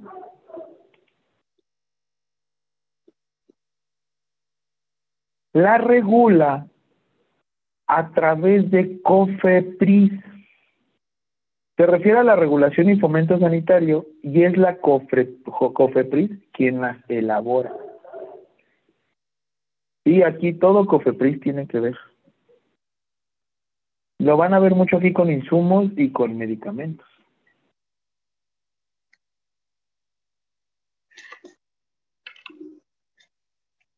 Un ejemplo que tenemos, rápido corran, es un navegador. ¿De qué es esto? NOM es 059 SSA 1 2013.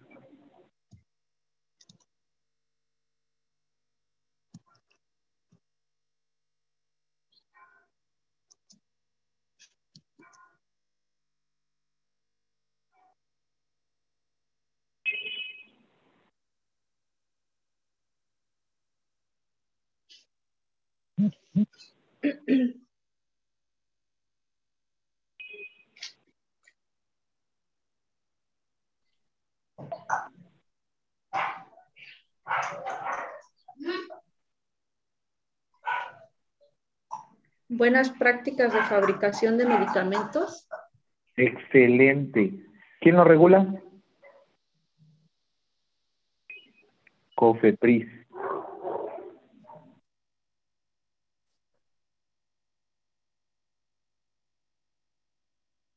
Siguiente. NOM SSA 2.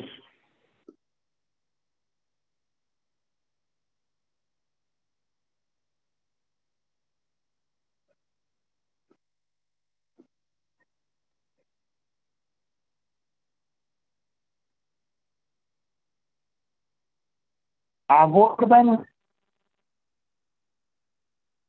y aquí es la subsecretaría de prevención y promoción a la salud. ¿Quién es el subsecretario ahorita de prevención y promoción para la salud? Gatel. Excelente. Hugo López Gatel.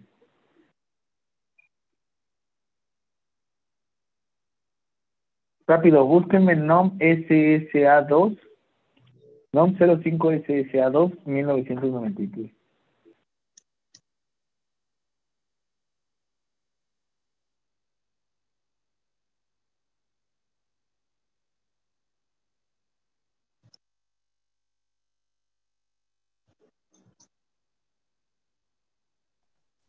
Los servicios de planificación familiar. Excelente. Subsecretaría de Prevención y Promoción para la Salud.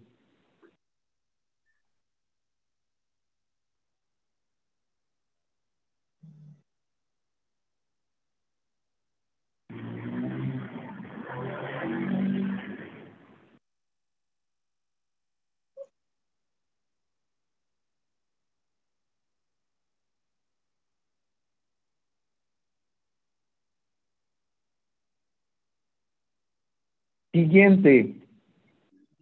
NOM SSA 3. Involucra la operación, infraestructura y educación en materia de salud, siendo la Subsecretaría de Integración y Desarrollo del Sector Salud quien las emite.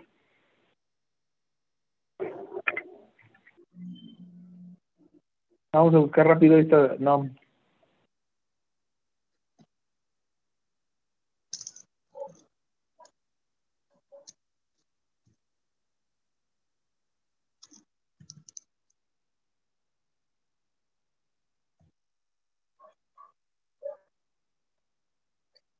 Instituye las condiciones para la administración de la terapia de infusión. Excelente.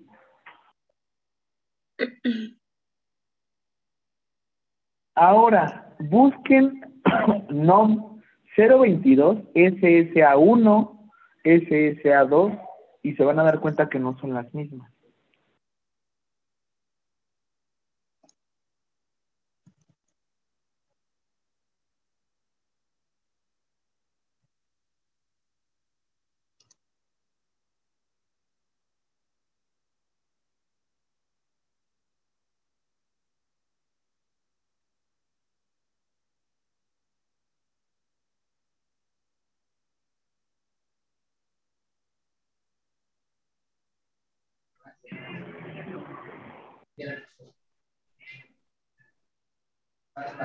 La norma 022 SSA2 2012 dice para la prevención y control de, los, de la brucelosis en el ser humano.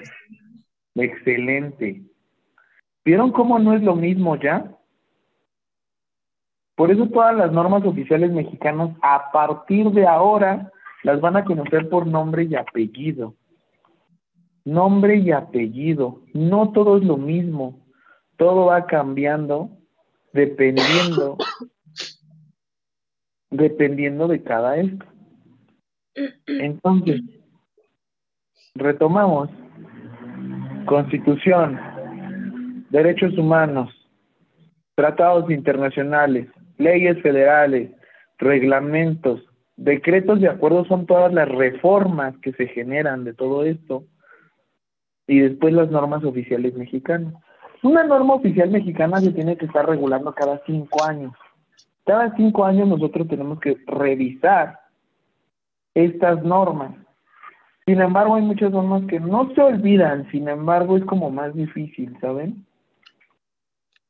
Estar como, como, estar revisando cada una de las normas. Ellas se dieron cuenta. COFEPRIS regula una, Subsecretaría de Prevención y Desarrollo, Subsecretaría de Prevención y Promoción para la Salud otra, y Desarrollo este, Social otra. Así es que hay muchas modificaciones y con esto deben de estar al pendiente. Yo sé que hay mucha información. Sin embargo, ustedes también poco a poco lo van a ir viendo en la misma carrera. Ahora, les voy a enseñar rapidísimo a ocupar una parte del cuadro básico de medicamentos, porque nos vamos a ir. Ahorita a las 6.30, este, los voy a dejar una actividad porque a las 7 me van a exponer. No, no me van a exponer, no es cierto. Me van a buscar una normatividad como les había buscado aquí. Que no sea ley general de salud. En las leyes que no sea ley general de salud. Me buscan otra ley. Pónganse de acuerdo en el grupo para que no se repitan las leyes ni las normatividades. Quien repita normatividades o leyes, le cancelo el trabajo. Pero espérense, rápido, nada más les enseño el cuadro así.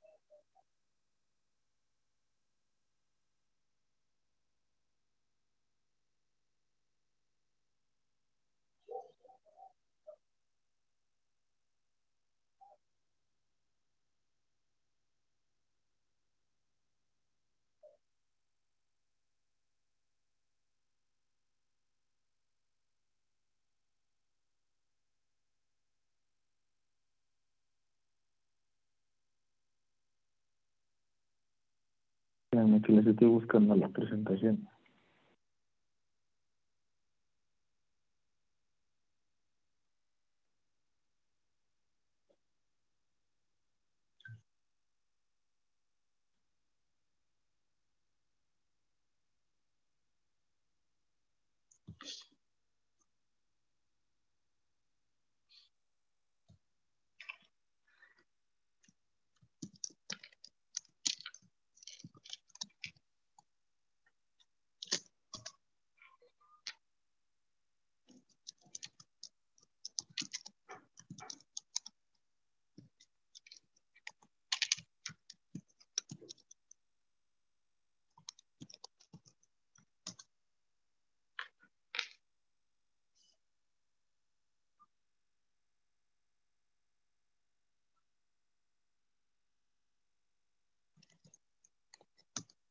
¿Ahí lo ven?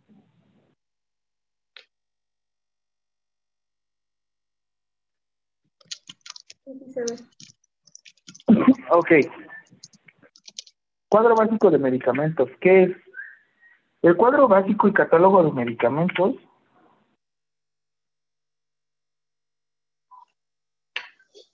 es una normatividad y un catálogo en el cual nosotros vamos a poder encontrar toda la información necesaria.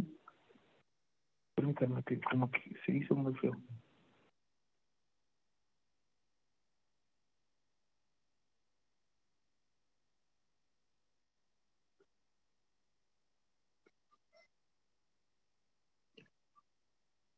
¿Quién lo realiza?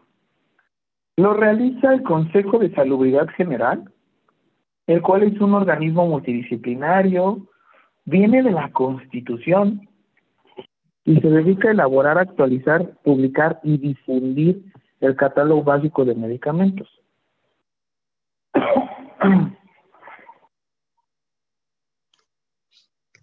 ¿Cómo lo hace? Lo hace a partir de la comisión, una comisión interinstitucional que tiene que ver con el sistema, sistema nacional de salud. ¿Quiénes están aquí? Ay, perdónenme.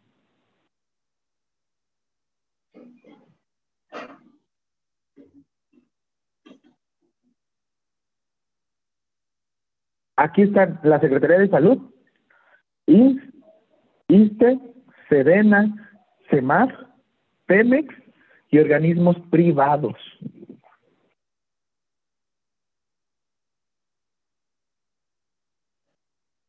¿Cuándo fue publicado? 22 de junio del 2011 fue publicado el primer catálogo de medicamentos que tenemos actualmente.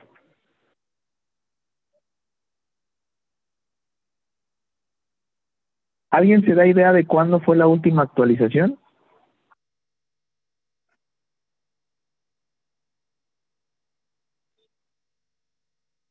¿No?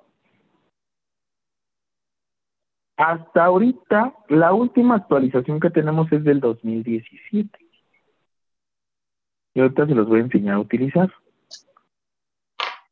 Vimos una clasificación de medicamentos según eh, según la Ley General de Salud. ¿Cómo los clasificaba? ¿Se acuerdan? ¿Del grupo cuál al grupo cuál? ¿De los controlados a los no controlados? Excelente. Administrativamente así los vamos a separar. Sin embargo, el cuadro básico de medicamentos nos va a clasificar los medicamentos con base, con base perdón, en acción terapéutica. Con base en acción terapéutica. ¿Cómo? Sí, vamos a tener un grupo 1, analgesia. ¿Qué es analgesia? Este. Ausencia de dolor. ¿Como dolor? Ajá. Ok.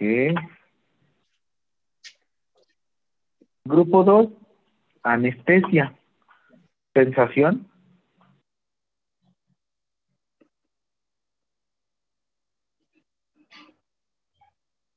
Ahorita no se preocupen mucho por anotar los medicamentos. Grupo 3, cardiología.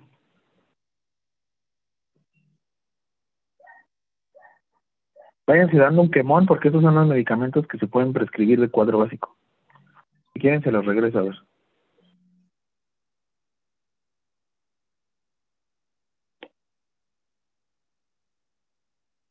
Ácido acetil salicílico, ibuprofeno, metamisol, paracetamol.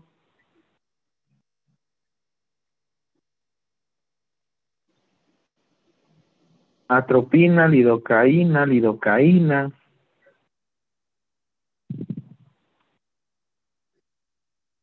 Cardiología, amlodipino, captopril, clortalidona, digoxina, enalapril, epinefrina. Ojo, pese a que estén repetidos, recuerden que cada uno de los medicamentos puede llegar a tener varias, varias este, acciones terapéuticas. Dermatología, aceite de almendras, alantoína, alantoína, clicoquinil, este, alibur, baño coloide, benzilo, benzoilo, cloquinol, podofilina, permetina, óxido de zinc, mometasona, miconazol, que pues también acá hay un antifúngico, ¿no? Grupo 5, endocrinología y metabolismo, bromocriptina, plibenclamida, insulina, metformina, prednisona, tolbutamida. Obviamente es del 2017, ¿cuántos medicamentos no han salido ahorita, no? Albendazol, amoxicilina, ampicilina. Ojo con esta sección. Los antibióticos son del grupo 4. Son del grupo 4. Sin embargo, ¿cómo los manejamos?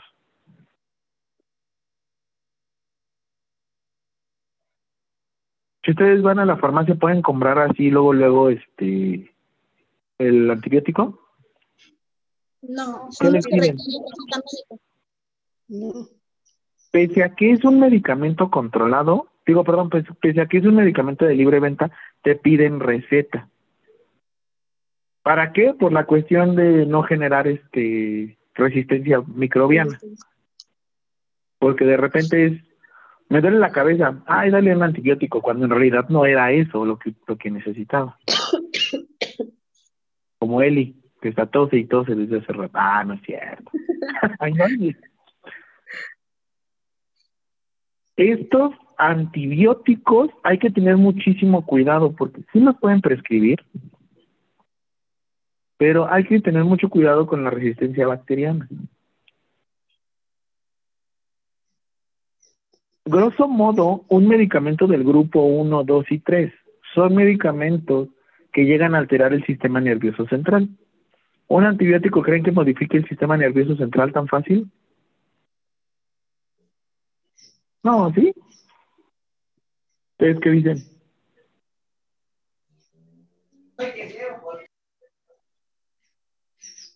Ah, ni saben, nada más se quedan así. Grupo 7, enfermedades inmunoalérgicas. Clorfenamina, cromoglicato, difenidramina, hidrocortisona, hidroxicina, loratadina. Que ahorita necesito loratadina porque me escucho mi voz bien nasal. Pero bueno. Todo sea por el amor a dar clases. Ah. Grupo 8, gastroenterología, aceite de ricino, aceite mineral, aluminio, aluminio y magnesio, bismuto. Grupo 9, ginecobstetricia, estriol, estrógenos, metronidazol. Ya ven cómo el metronidazol puede llegar a tener como muchos este, efectos, ¿no? Porque también el metronidazol, si se dan cuenta, estaba en parasitarios, me parece. Mm, aquí no, le corté antes, pero sí vuelven a salir. Por ejemplo, paracetamol lo pueden llegar a encontrar en varios lugares. ¿Cómo se llama este medicamento abortivo que también se utiliza para las úlceras gástricas? Misoprostol. Misoprostol. Mifepristona también. Grupo 10, hematología acenocumarol, fitomenadoína, diona, perdón, fumarato ferroso, menadiona, sulfato ferroso.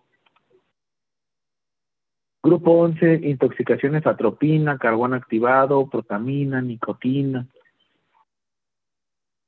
Nefrología y urología, clortalidona, espirinolactona, fenazopiridina, furosemida, hidrocloriteacida, vean como hidrocloriteacida creo que también estaba en los de cardíacos, porque es un antihipertensivo, prednisona, grupo 3 en neumología, acetilcisteína, ambroxol, aminofilina, beclametasona, eh, benzonatato, bromexina, dextrometorfano, salbutamol, teofilina, terbutalina, neurología, ácido valproico, carbamazepina, cloral,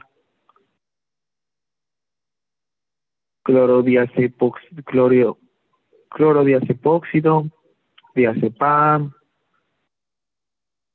dihidroergotamina, cafeína, ergotamina, fenitoína, fenobarbetal, primidona, valproato de magnesio, valproato semisódico.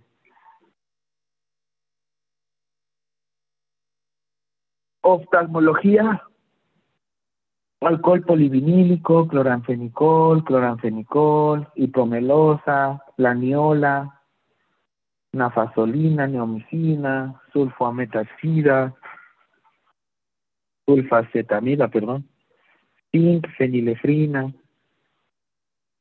oncología, aquí de cuatro básicos pues no hay, porque eso ya sí necesitamos. Ahorita nos metemos de todos modos si les enseño a ocupar el cuadro básico. Clorfenamina compuesta, nifenidol, dimenhidrinato, fenilefrina, planificación familiar, desogestrel, desogestrel, etonogestrel, estodeno, levonogestrel, estradiol, grupo 19 psiquiatría, alprazolam, amitriptilina, bromazepam, citalopram, diazepam, otra vez vuelvo a ocuparse aquí, escitalopram, floxetina, imipramina. Como que estás pronunciando puro trabalengua, ¿no? Agua pasó por mi cascate de mi corazón. Tarangaricutirinícuaro. Tenemos alopurinol, colchicina, que es reumatología y traumatología, ketoprofeno, meloxicam. Soluciones, agua inyectable, cloruro de sodio, cloruro de sodio y glucosa, electrolitos orales, orales, perdón, glucosa, Hartmann.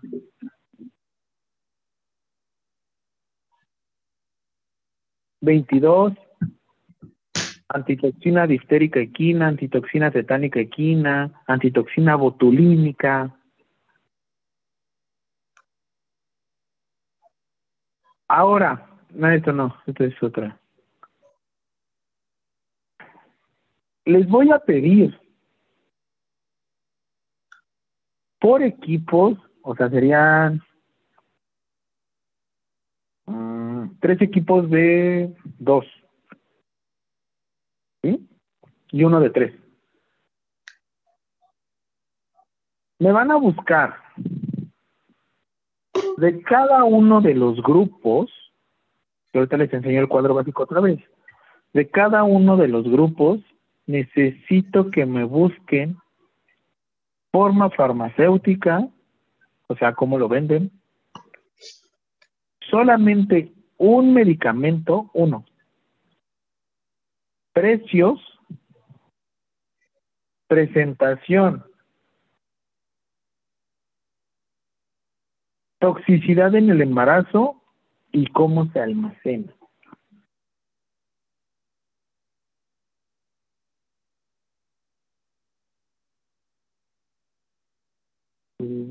Tarea de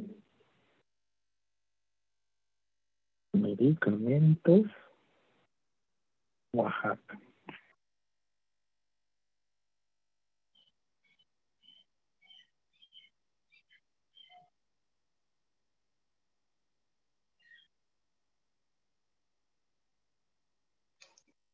Profe, una pregunta. ¿La forma farmacéutica a qué se refiere? Porque la presentación es distinta. O... La forma farmacéutica es si es tableta, si es este solución, si hay comprimidos, si hay supositorios. Esta tarea la vamos a ocupar para la siguiente clase. No la voy a no la voy a calificar hasta que tengamos la siguiente clase.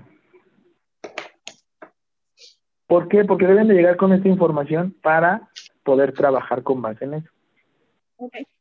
Para que les ponga casos clínicos. Lick, Mandé. pero nos puede volver, bueno, nos puede mandar lo de los grupos, es que no anoté todos. No te preocupes. Ahorita, de hecho, vamos a ver el cuadro básico. Ahorita se los voy a mandar. Tranquila. Por eso quería darles primero esto. Lo que quiero es. Las tareas no es tanto con la finalidad de, de, de joderlos. Realmente lo que quiero es que vean para qué sirve toda esta información. Esto no.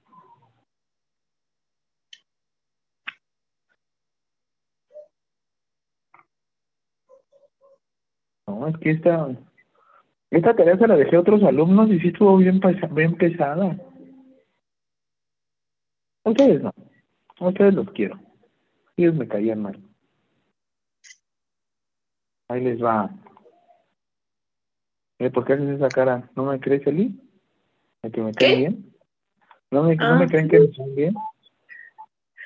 Sí, Pues, vamos a ver.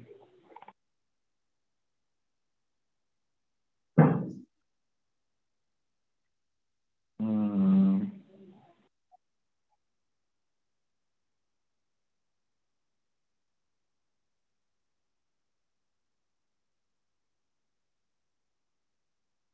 Y también ahorita tenemos que irnos Ay, güey. Tenemos que irnos a otro documento.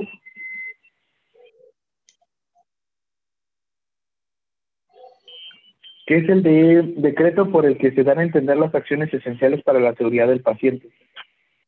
¿Quién sabe qué están robando? Permítanme.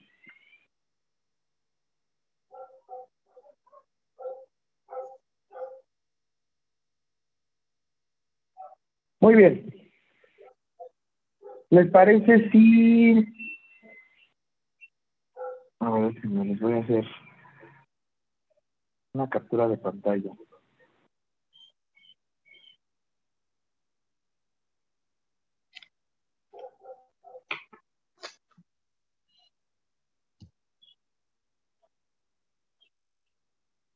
Eh, miren, esperan verme el sábado. Uh.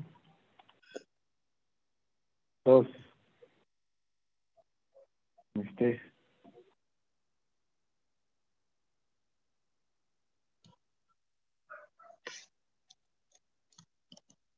Obviamente hay más medicamentos, ¿eh? Pero les quiero pasar los grupos.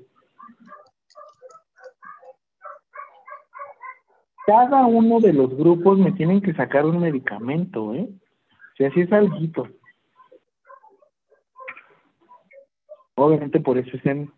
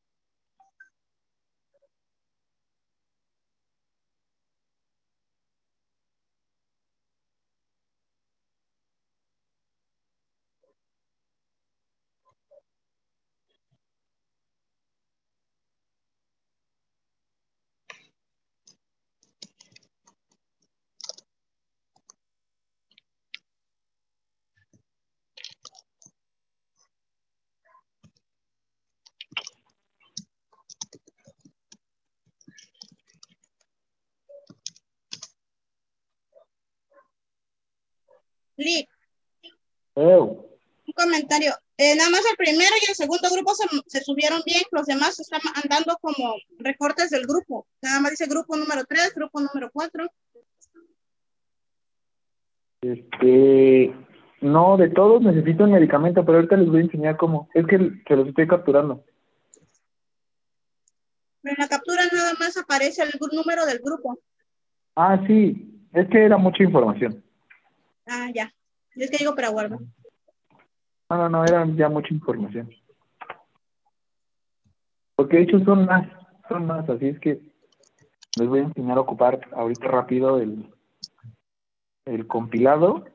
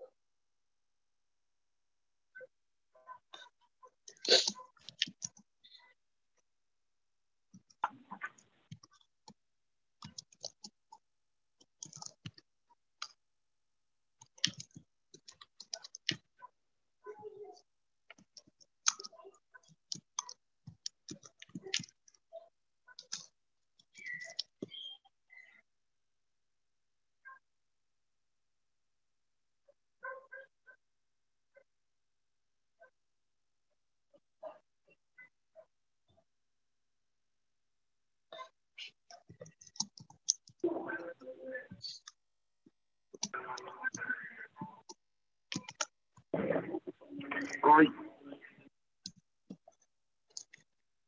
Me dolieron las piernitas de estar sentado, ¿ya ven?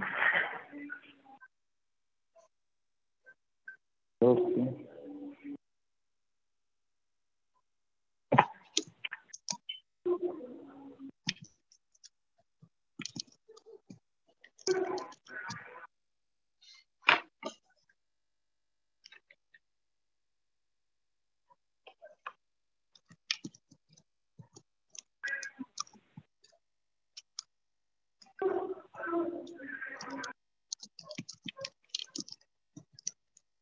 Pregunta, ¿cuánto es la, pres la prescripción de paracetamol? Tú, Jaira, ¿te sientes con la habilidad de poder prescribir medicamentos? Pues no, todavía no, porque es cuestión de estudiar, memorizar dosis. Ok. En ese sentido, por las dosis, ¿no? Porque pues a grandes rasgos conocemos las funciones de cada medicamento. ¿Cuánto? Presentación de un paracetamol de tableta, ¿cuánto tiene? De, el paracetamol viene de 500 miligramos las tabletas. Ok, y hay unos de 750 y demás, ¿no? ¿Cada cuánto realizas el consumo de paracetamol? Como cada cuánto, dependiendo de la dosis, la puedes dividir hasta cada seis horas.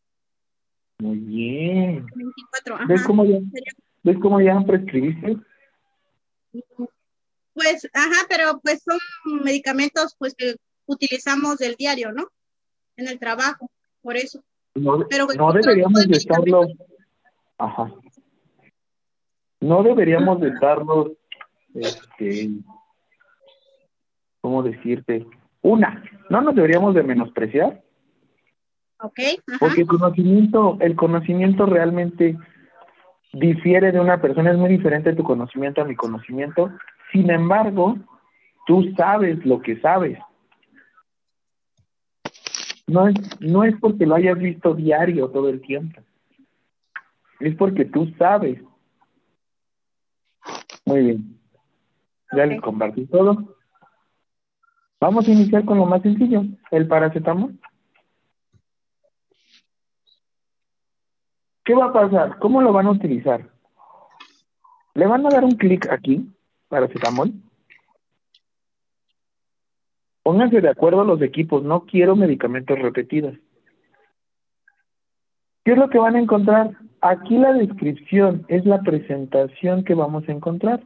¿Qué me refiero? Por ejemplo, tenemos paracetamol en tableta, en solución oral, en supositorio y otro supositorio, pero es de 100 miligramos.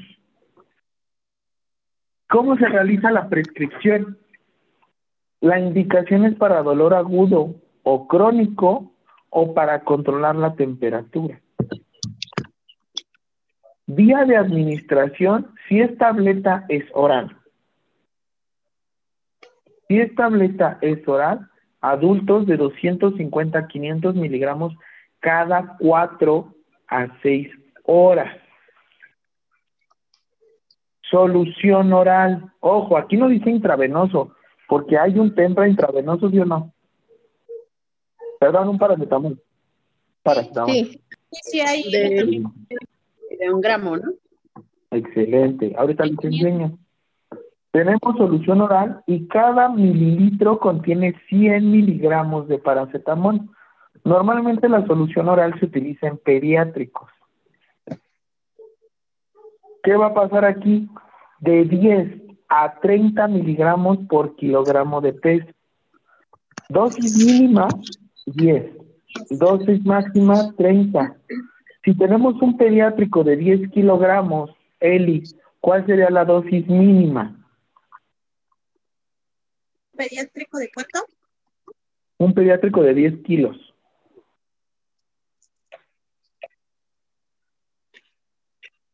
Diez kilos, dosis mínima y dosis máxima. ¿Cuánto le darías? Pesa 10 kilos, Eli. Y yo te digo que son 10 miligramos por cada kilogramo de peso. Entonces, Mm, 10 miligramos por cada kilogramo y pesa 10 kilogramos. ¿Cuánto sería?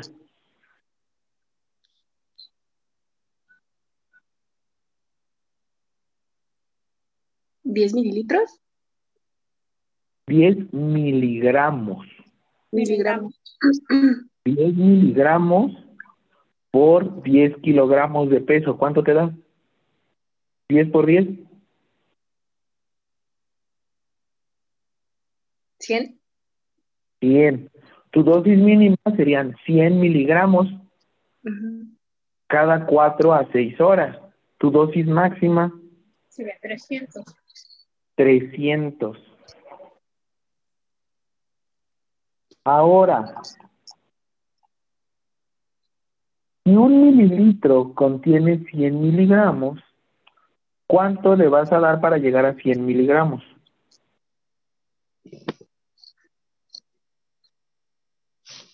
Pues un mililitro. Y en gotas, ¿cuántas gotas son? Um,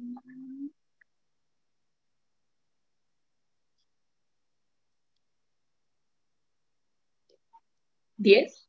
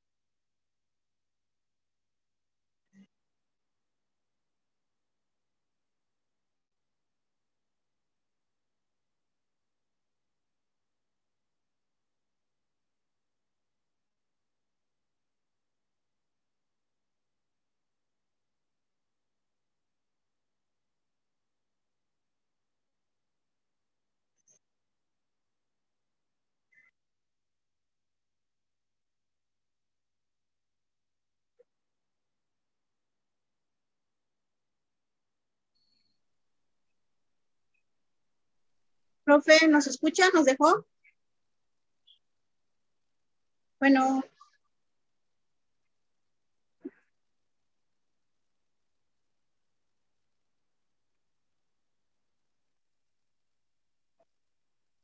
Profe.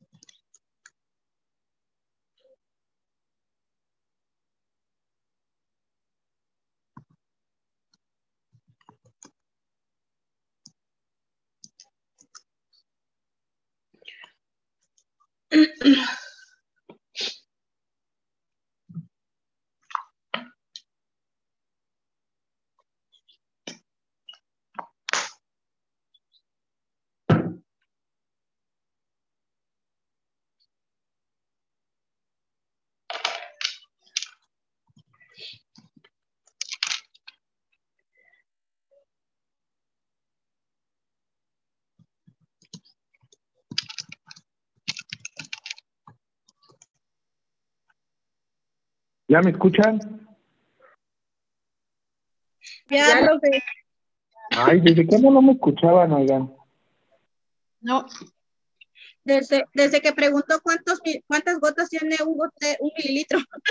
Ah, desde ahí. Ah, gracias, gracias por decirme. Yo hablando como me olico acá. Y son 20 Ujú. gotas, hasta ahí me quedé. No manches, yo acá bien. Ah, sí, fíjense que la onda. Ah, está bien. Regreso, regreso, perdónenme.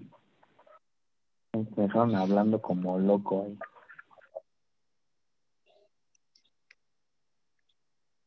Paracetamol. Entonces, vamos a terminar con el paracetamol. Ay, me equivoqué.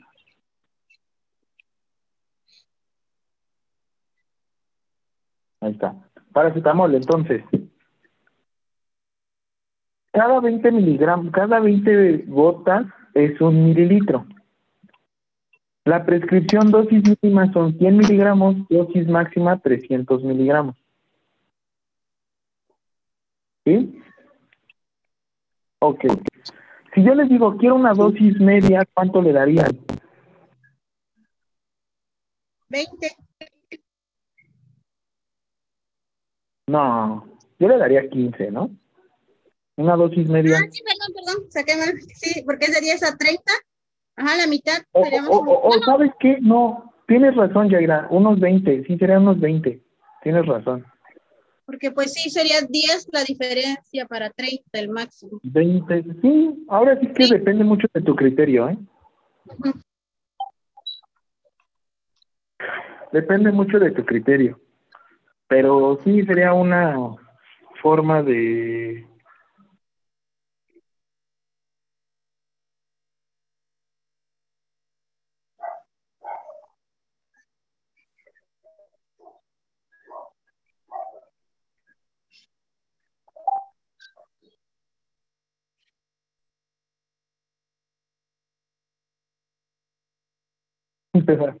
ok, ahora, cada supositorio tiene 300 miligramos.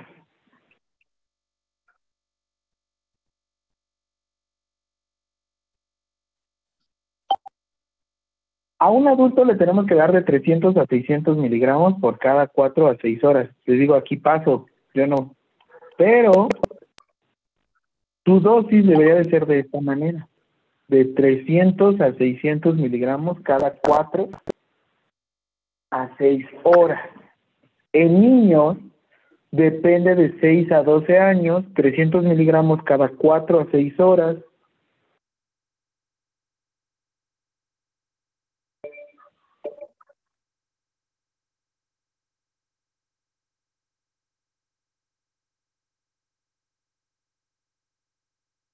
El otro era de 2 a 6 años, 100 miligramos cada 6 a 8 horas. Y mayores de 6 meses, porque no se le tiene que dar menos de 6 meses para cetamol por cuestiones de, de control regulatorio.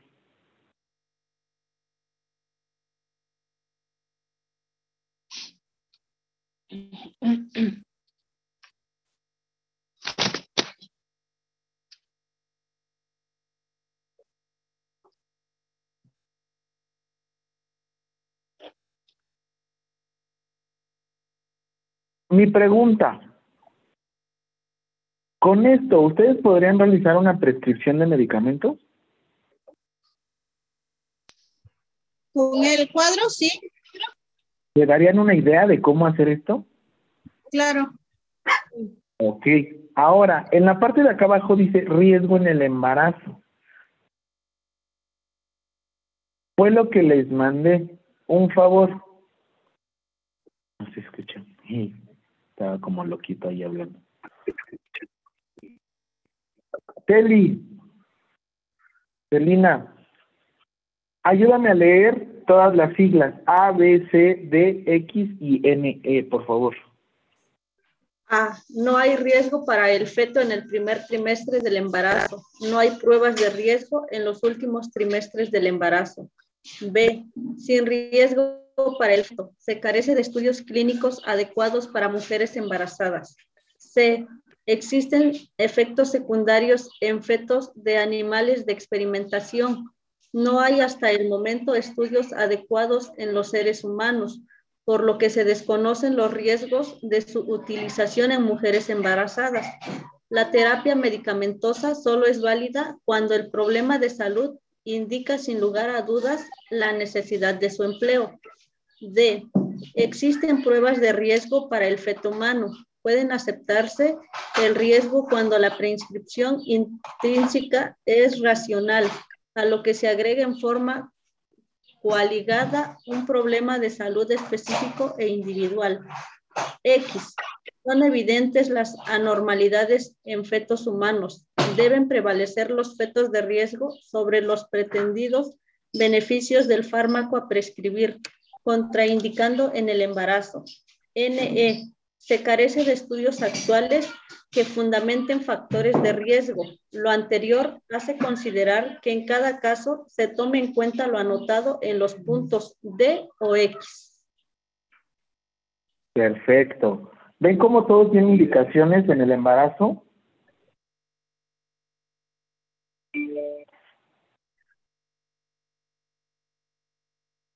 Todo tiene indicaciones en el embarazo. Así que, ¿qué vamos a hacer ahora?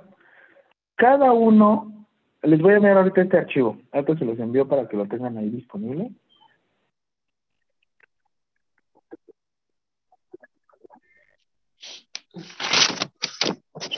Y empiecen a jugar con él, empiecen a meterse al cuadro básico y empiecen a revisar cada uno de ellos. Perdón, es que me estoy riendo de un amigo. Ok, ahora, ¿qué otro medicamento quieren revisar?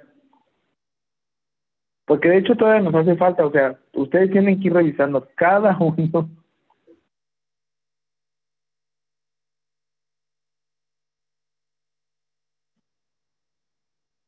Por ejemplo, aquí, analgesia. Pueden revisar nuevamente paracetamol, pero ya ven que aquí está la solución inyectable. ¿Ven cómo se repiten las cosas?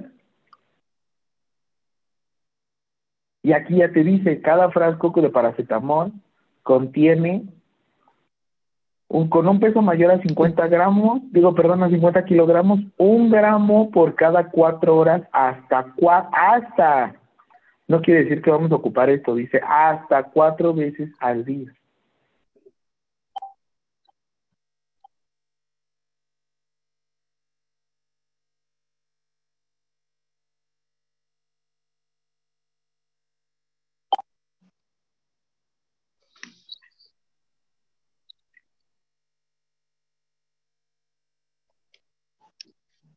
Adolescentes y niñas con peso menor a 50 kilogramos solamente son 15 miligramos por kilogramo de peso. Aquí se modifica a diferencia de, de del este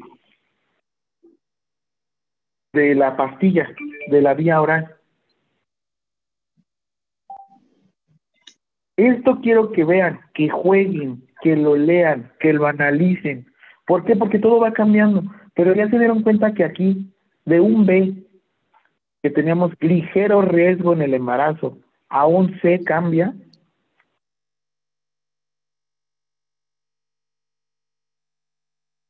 Perdón, o sea, nosotros estábamos con sin riesgo para el para el feto, se carece de, perdón, de estudios clínicos para mujeres embarazadas y en el C perdón, te dice, existen efectos secundarios en fetos de animales de experimentación. No hay hasta el momento estudios adecuados en los seres humanos, por lo que se desconocen los riesgos de su utilización en mujeres embarazadas.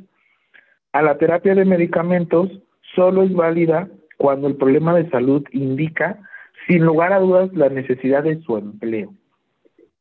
Y se dieron cuenta que de la A, de la C Vamos a regresar. Es que luego aquí en la parte de arriba tiene un regresar al índice.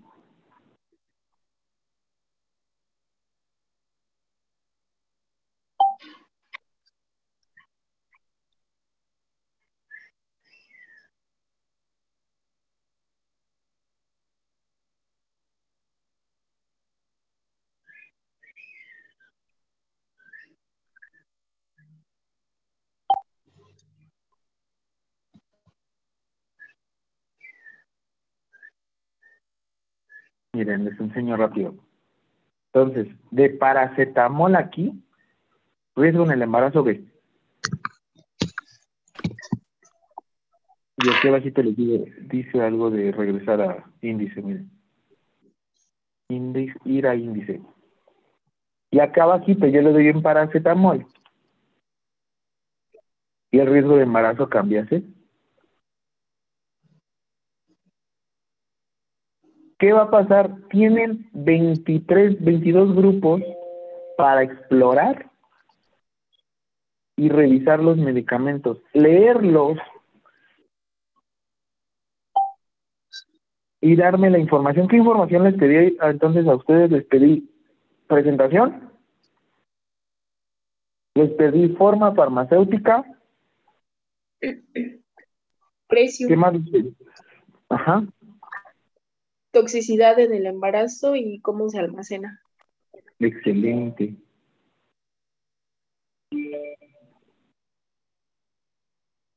Profe, va a decir que soy necia.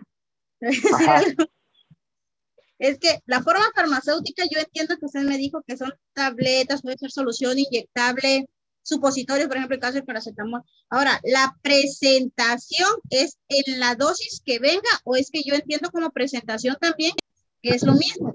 si viene inyectable, si viene vía oral, si viene... Lo que pasa es que, mira, tenemos una presentación. La forma farmacéutica es la tableta. Ajá. Y tenemos una presentación que es de 500 miligramos o una presentación que es de 300 miligramos. La dosificación es dependiendo de la persona a eso quería yo, este, eso quería yo, entonces la presentación es específicamente lo de los miligramos. porque pues sí, lo que va a variar es eso nada más, porque pues los medicamentos son eso. Oye, y una pregunta, ¿qué pasa si yo parto una pastilla? Pues se dosifica, es una dosificación. ¿Será la misma eh. dosificación? No, dosis no. Por ejemplo, es lo que hacemos cuando, cuando hay pediátricos, por ejemplo, no tenemos la presentación en, en solución goteros, se diluye la pastilla y se dosifica. Pero también vamos a ver algo en farma que no es tan adecuado. No, claro, claro que no. No, pero este de, es como, le digo, es como que una opción, y como nosotros, por ejemplo, en niños que ya pueden tolerar la, las pastillas, por ejemplo, que sea, la pastilla sea de 500 y que el niño amerite, este, digo, ajá, 500 y que amerite 250, pues sí se podría fraccionar la pastilla. O sea, está bien, pero como dices, son las herramientas que tenemos, ¿no? Sí, claro. Perfecto. ¿Dudas entonces con esto? No, ya, ya aclaré mi duda. Sin tema, no, pues para eso es esto, porque de hecho les digo, la próxima clase vamos a empezar ahora sí con puro farma y les voy a poner casos clínicos. Pero primero me van a exponer por equipos. Ahora, mmm, 7.30. ¿Dudas con esto? métanse, léanlo con detenimiento y ya después vamos este trabajando, ¿vale?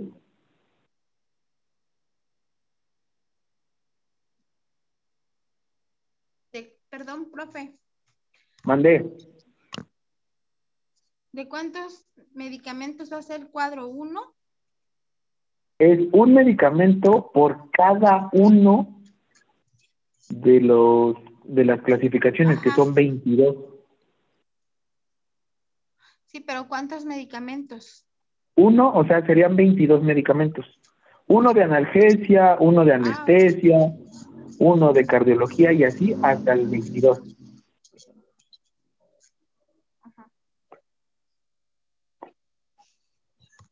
Sí, gracias.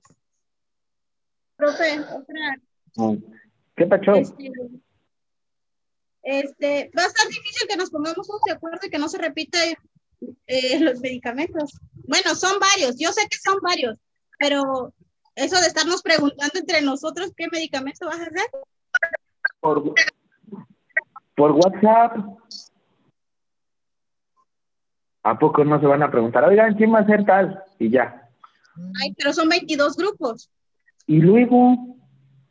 Ay, Soluciones, soluciones, no problemas. Bueno. ¿Sí? Pues sí. Y este de y, y en grupos, ¿usted va a formar los grupos? los Porque son de dos, ¿no sé? ¿De dos personas? Ya estado en equipos antes, ¿no? Ah. con, con su equipo. Mi equipo. Mi equipo ya quedó de dos entonces. Con sus equipos que hayan trabajado antes. Ok. Kelly, ¿no te gustó tu equipo? Dilo aquí abiertamente. Ah, no, sí. No me haya gustado perdón. Yaira dijo que no quería su equipo tampoco. no, sino que se me dificulta más estar así que hacerlo individual. ¿Ustedes quieren hacerlo individual? Sí, para mí es más práctico hacer individual.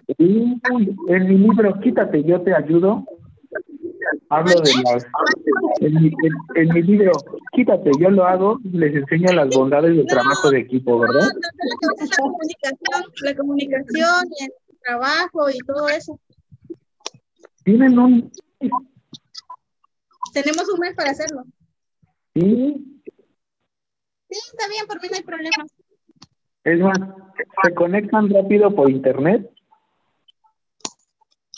Este, en una sesión rápida y listo. Pum, pum, pum, pum, estos medicamentos y listo. Ay, perdón.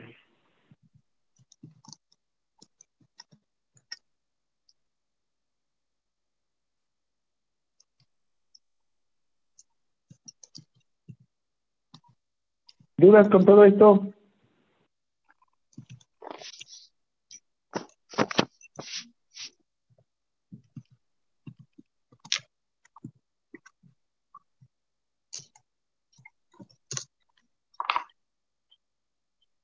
¿No? Entonces sí lo hacemos en equipos. Este, según yo hago lo mejor en equipos, es más rápido. Sí. Pero bueno, véanlo, no deben aplicar el, es que el equipo me cae mal. Pues si quieren mejor lo hacen individual, lo hacemos individual si quiere por lo mismo que este, yo estoy en el equipo de Yaira, entonces yo creo que no lo quiere hacer conmigo, pero está bien. No, no, nada que ver eso. Yo, fíjate que lo que tengo el detalle es que hay que ponernos de acuerdo qué medicamento para que no se repita. Ese es el único detalle, de hacerlo en equipo no hay problema. Por equipo, pues ahorita, bueno, cada quien con su equipo va eligiendo los medicamentos y los escribimos en el grupo. Y ya los que se repitan los vamos cambiando. En friega, pum. Ya era broma, está bien. Ya, ya encontré una solución, ¿vale? Ya era broma. Estuvo bien. Ya, ¿bien? ¿Cómo son de sentidos? Perdónenme. Muy bien ustedes. Entonces ya encontré una solución, ya con base en eso trabajamos y ya lo hacemos. Súper bien. Ahora sí, denme unos dos minutitos y ya terminamos con esto. Ahora les voy a hablar de un decreto. Un decreto que vamos a hablar de las acciones esenciales para la seguridad del paciente. Ojo, porque eso también es parte de esto. Sin embargo, se los voy a dar desde otro punto de vista, muy diferente. Permítanme. Denme dos minutitos.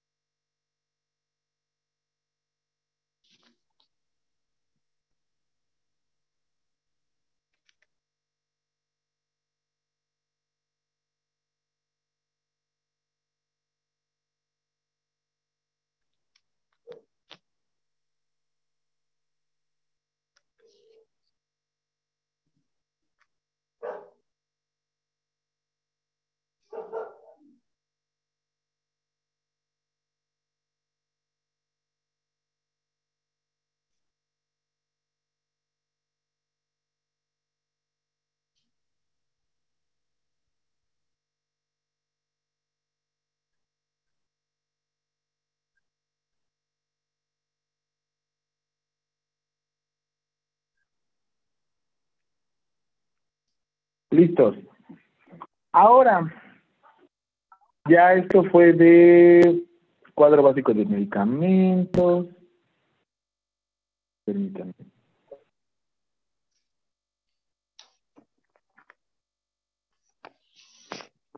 Mm.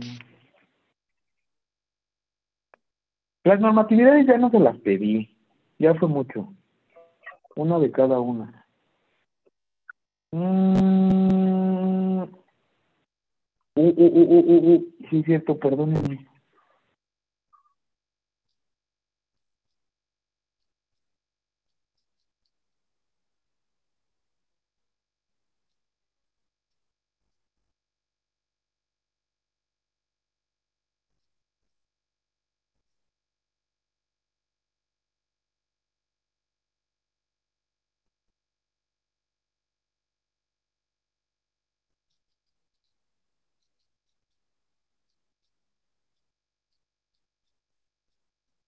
¿Listos?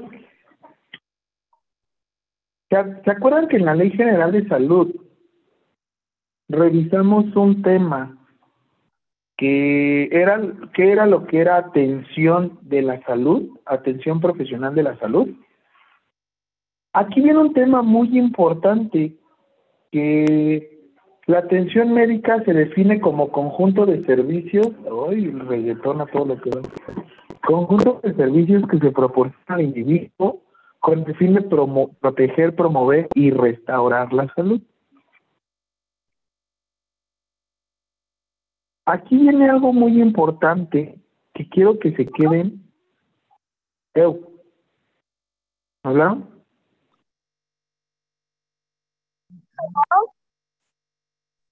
¿Quién habló? ¿Quién habló? Ah, es Santi.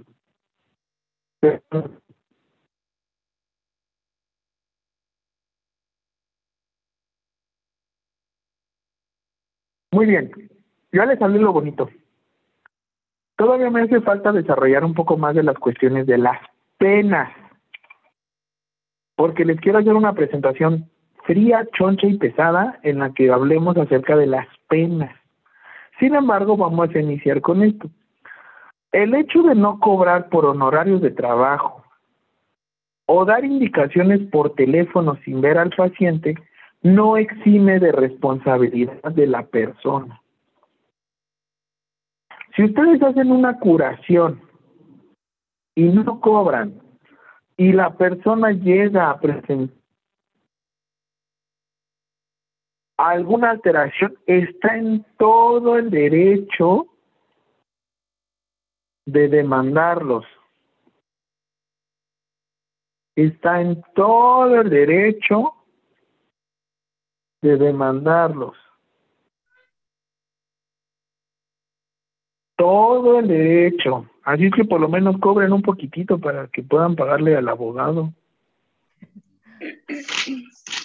Les voy a decir algo con esto. Y esto lo vamos a ver también en las notas de enfermería. No es lo mismo consciente de esta manera. Consciente es que estás estás enterado de dónde estás o estás eres este estás revisando o estás viendo todo lo que te rodea estás plenamente despierto, es ser consciente que te encuentras en un lugar y tú sabes que te encuentras ahí. Soy consciente de lo que está pasando. Consciente de esta manera es de consentir, mimar, relajar. Es lo consciente mientras otro desfallece lentamente. ¿Por qué se los digo? Pueden ser enfermeros con de esta manera, o enfermeros consentidores. Y consciente de esta manera no existe. Cuando uno empieza de perito a revisar las notas de enfermería y se encuentra con esto, lo cancela. Y lo cancela y le dicen a la persona, tú no hiciste nada.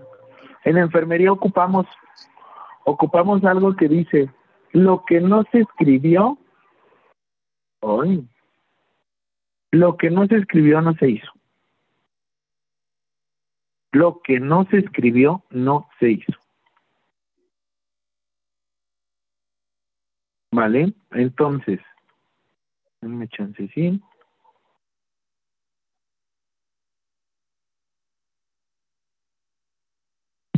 Nos vamos a ir a otro documento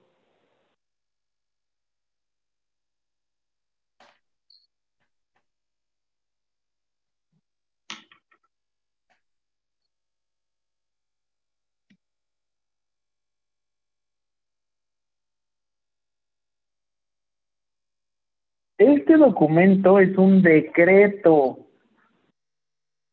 no es una ley, no es un reglamento, es un decreto. ¿Qué quiere decir que es un decreto? Que lo que buscaron fue publicarlo para que se llevara a cabo en todo México. Siguiente fecha que se tienen que aprender así, sí o sí. A partir de ahora la van a estar repite y repite.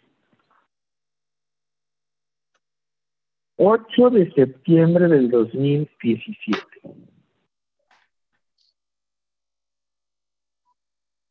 Acuerdo por el que se declara la obligatoriedad de la implementación para todos los integrantes del Sistema Nacional de Salud del documento denominado Acciones Esenciales para la Seguridad del Paciente. Perdón, ¿no es una mexicanada?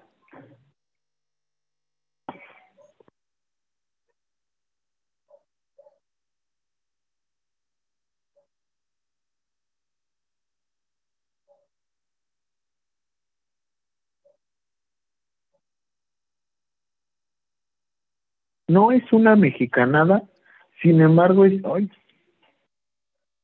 sin embargo es algo importante que hicimos en México. Estaban las metas internacionales, pero ustedes ya vieron que las metas internacionales, les voy a enseñar otro cuadro de normatividades diferentes.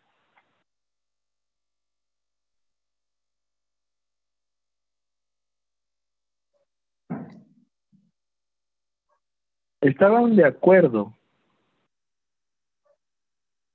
que la constitución y acá arriba están los derechos humanos.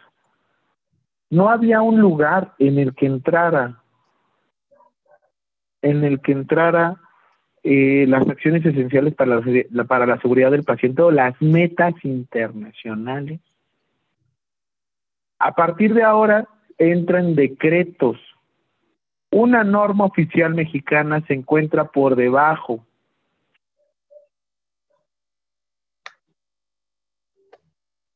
Creo que se ve mejor en, la otra.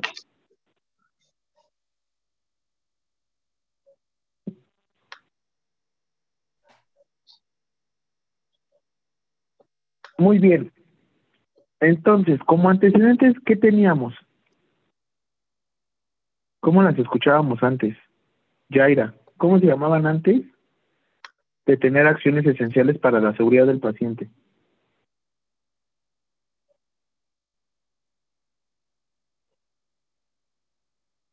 Uy, qué miedo. ¿No? ¿No se acuerdan cómo se llamaban? ¿Metas? Las metas, las metas internacionales. Muy bien. Entonces, vamos a volver a leer esto.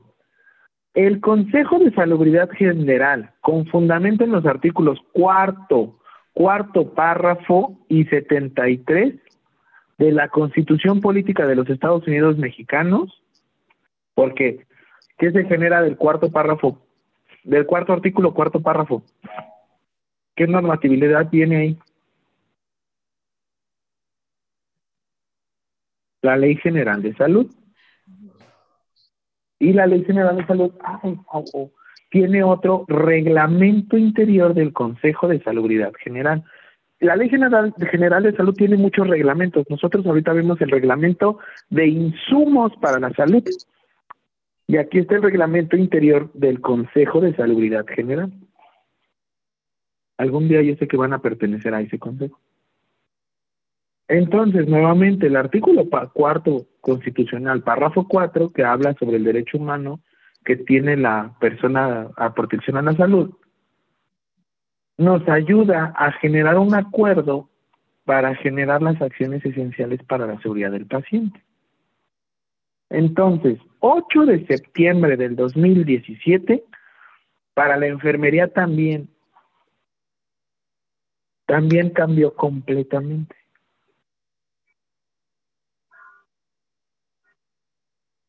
Todos nos sabemos las acciones esenciales para la seguridad del paciente, ¿sí o no? ¿O no, Eli? Sí. ¿Cuál es la número uno?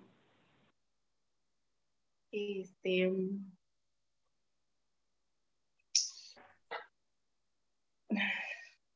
Si no, no se preocupen, porque todo esto es normatividad. Apenas vamos a ingresar más. O sea, todavía falta este tema. Lo que quiero que sepan es como las fechas importantes de enfermería. Rápido, nada más retomándolos. acciones esenciales para la seguridad del paciente. Se los voy a decir con nombre y apellido. Así es como las deberíamos de conocer. Obviamente ya después pues le movemos y hacemos, pero bueno. Acción esencial para la seguridad del paciente número uno, identificación del paciente. Acción esencial para la seguridad del paciente número dos, comunicación efectiva. Acción esencial número tres, seguridad en el proceso de medicación. Acción cuatro, seguridad en los procedimientos. Acción cinco, reducción del riesgo de infecciones asociadas a la atención sanitaria. Acción 6. Reducción del riesgo de daño al paciente por causa de caídas no vas a reducir las caídas, vas a reducir el riesgo de daño. Porque a veces una caída no siempre este, habla de una lesión. Registro y análisis de eventos centinelas, eventos adversos y cuasi fallas. Acción esencial para la seguridad del paciente, cultura de la seguridad del paciente. Este documento también es muy amplio y de hecho aquí hablamos de acciones esenciales para la seguridad del paciente en el entorno hospitalario. En el 2, acciones esenciales para la seguridad del paciente en un entorno ambulatorio. ¿Cómo? ¿Son dos? No, no son dos. Cambian las características. ¿Es lo mismo trabajar en un hospital que en un ambiente ambulatorio?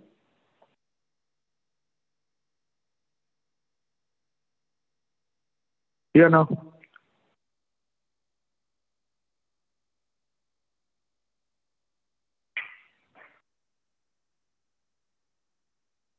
Cambia completamente. Déjenme cambio de...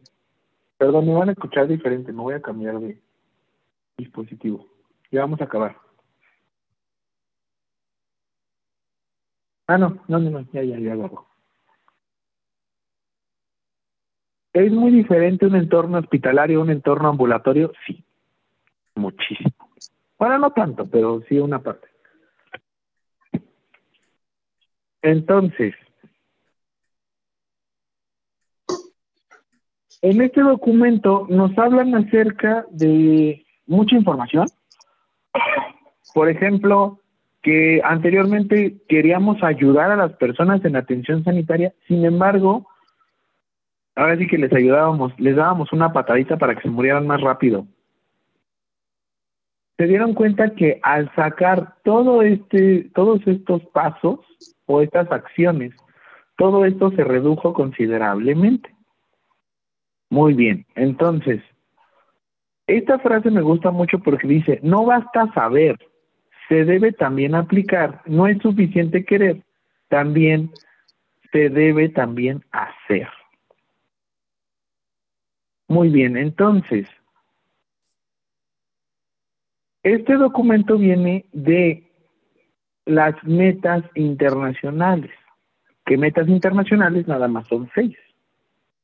Acciones esenciales para la seguridad del paciente, ¿cuántos son? Ocho. Ocho. Excelente. Mm, Bueno, vamos a dejarlo, vamos a dejarlo ahí, de este, porque les digo, todo esto está desmenuzado, pero se lo tengo que presentar en otra presentación porque esto ya va en la práctica. Ahora, otro decreto oficial emitido en el diario oficial de la Federación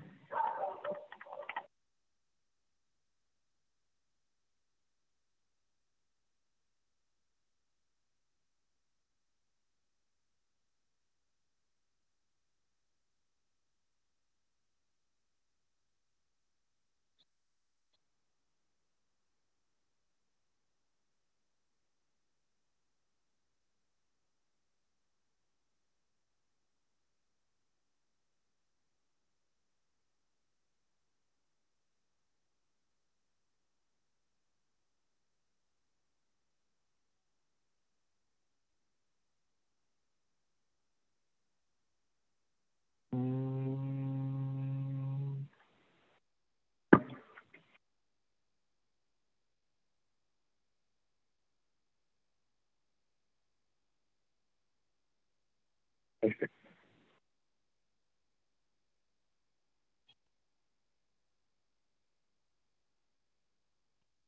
Siguiente. Decreto. Fue el 18 de marzo del 2021. Decreto por el que se declara el 12 de mayo de cada año como Día Nacional y se establecen los, reco- los reconocimientos que en el mismo se indica. ¿Quién festeja aquí, el 6 de enero? Del Día del Enfermero. No, no se los festejan, ya no. Se los festejen doble como a mí, a mí me los festejan doble. Sin embargo, el 12 de mayo, oficialmente en México, a partir del 18 de marzo del 2021, o sea, el año pasado, es el 12 de mayo. Perdón, ¿esto qué quiere decir? Que ya podemos recibir reconocimientos por nuestra labor como enfermería y ya nos consideran como una profesión. Ya nos vieron como una profesión. Todavía no nos veían como una profesión. Y de hecho aquí dice, artículo 1, se declara el 12 de mayo cada, de cada año como el Día Nacional de la Enfermería. Se establece el reconocimiento al mérito de la enfermería Graciela Arroyo Cordero, Cordero, que ella es parte de mi Escuela Nacional de Enfermería y Obstetricia. Y se establece el reconocimiento al mérito de la enfermería. Se establece el reconocimiento a la persona cuya labor de la enfermería por sus aportes a la investigación. Todo esto empezó a cambiar. O sea, ¿cómo decirles que esto nos da un poquito más de caché? Porque por lo menos ya podemos decir, bueno, pues ya, nos están reconociendo más como enfermeros. Falta que nos paguen más. Pero bueno, poco a poco, pasito a pasito, suave, suavecito. ¿Vale? Entonces, actividad de 15 minutos antes de que se vayan. Búsquenme las normatividades como se las pedí. Les voy a poner la...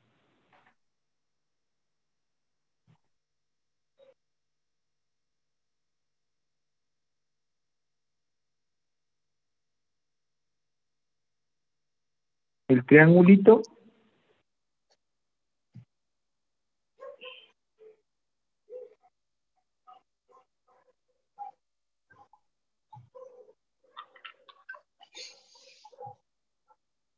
Constitución, obviamente, y solo hay una. Derecho humano, pues hay un montón, son alrededor de 38. Este de tratado internacional, no, no se preocupen. Me van a buscar una ley general federal, la que sea, que no sea ley general de salud ni ley federal de profesiones, no manchen. Es bien fácil. Reglamento, cualquier reglamento. un decreto o acuerdo, alguna norma oficial mexicana y alguna circular u oficio. Tienen 15 minutos. Empiecen a buscar ahora, ¿vale? ¿Dudas?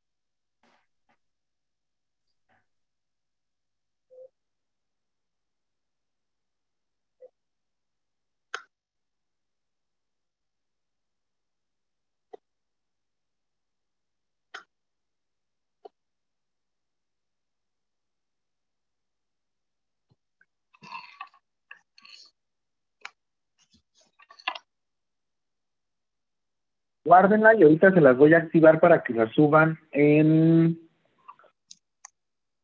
Lo pueden poner en un archivo Word o anótenmelo porque nada más necesito que me busquen las normatividades y ya. No me digan de qué es, nada más búsquenme la normatividad. Quiero que sepan o aprendan a buscar la normatividad.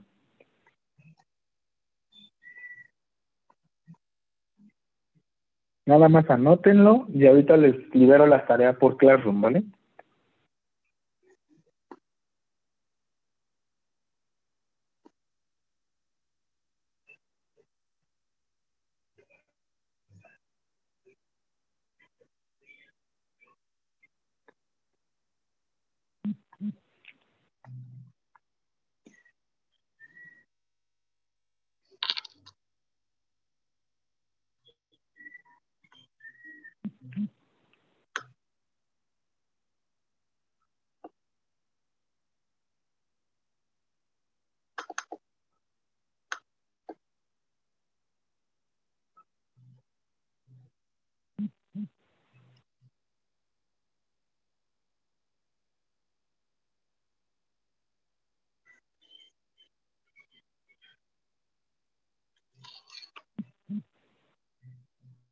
Váyanme preguntando si tienen dudas.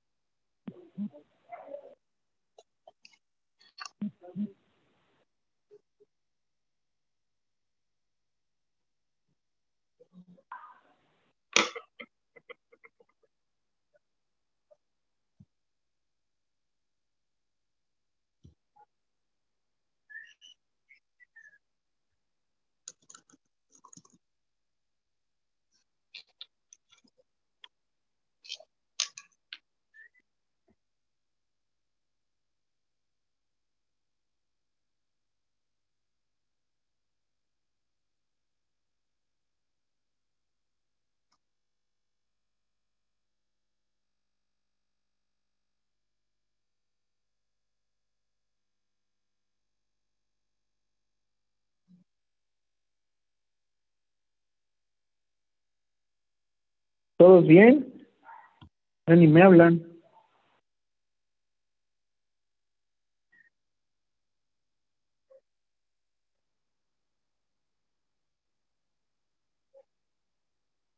O ya me desconecté y estoy hablando otra vez.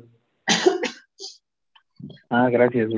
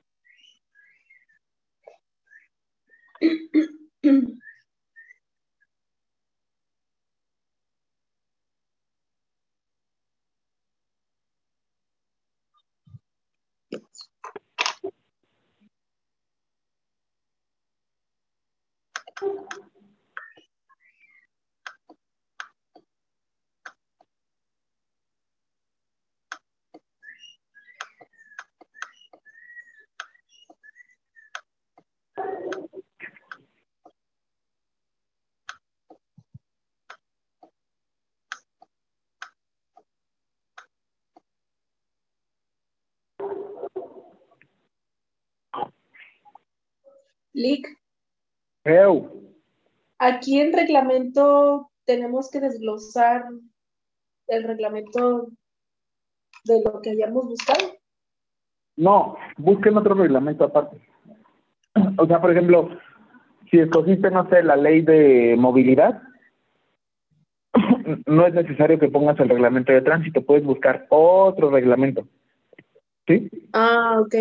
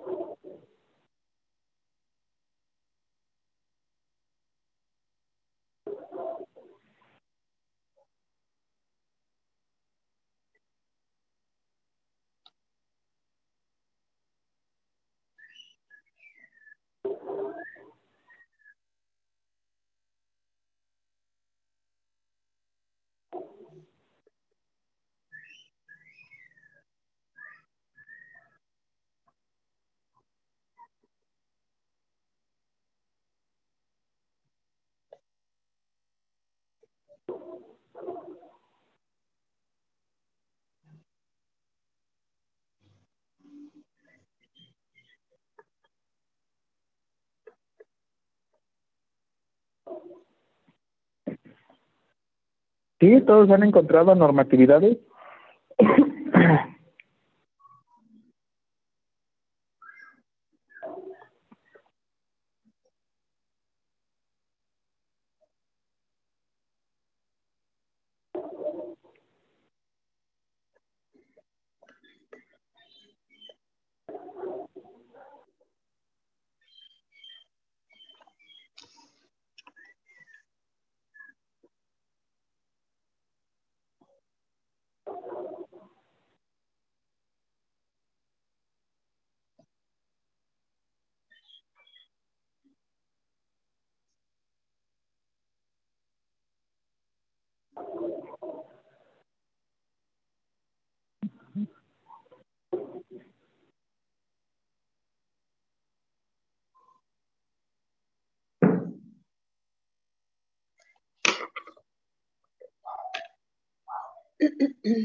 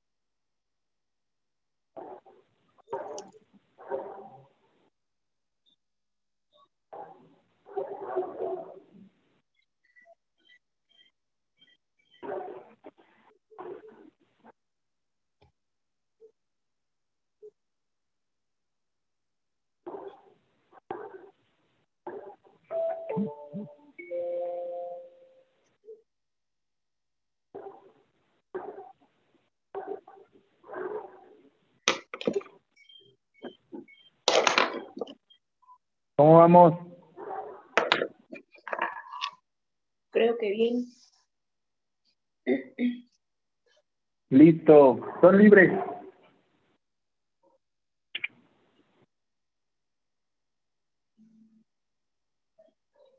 ¿Tienen alguna duda, algún comentario?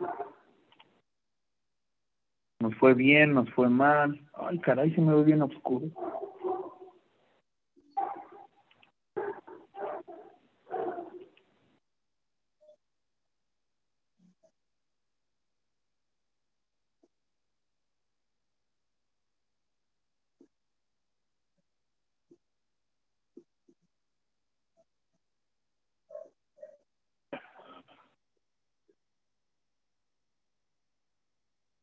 Me cambio de cámara. Voy a cambiar a mi teléfono porque, porque como que ya no me veo.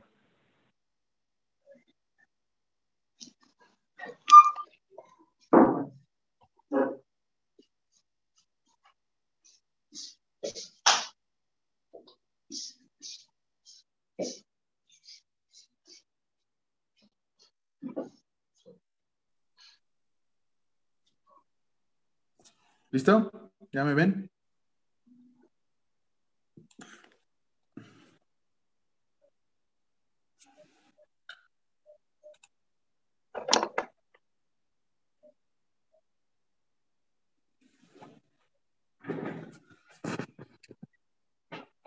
Pues ya vámonos. Sería todo por la clase de hoy. Espero que les haya gustado. Cualquier duda que tengan, no, no, no, este, no duden en escribirme nos ponemos de acuerdo, ¿vale? La próxima clase, mmm, no sé cuándo es.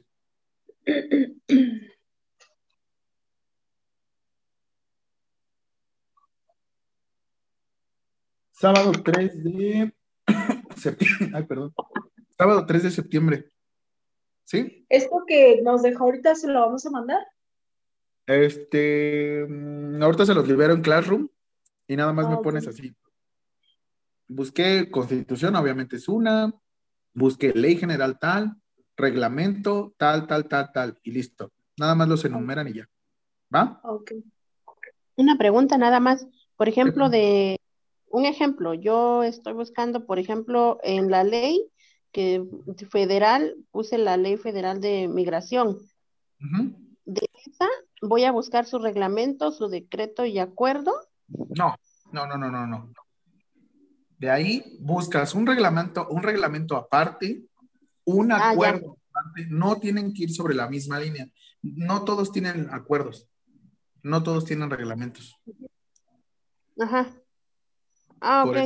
Y es, y ya una norma oficial también es esa parte. Bueno, eso ya la tengo también. La que gusten. Ok. Sale. Vámonos. Huyamos. Nos vemos la próxima semana, muchas, las próximas semanas, el próximo mes. Muchas gracias. profe. Cualquier Sí, cosa, profe. ¿vale? Vale, gracias. Bye, Bye. profe. Bye. Bye.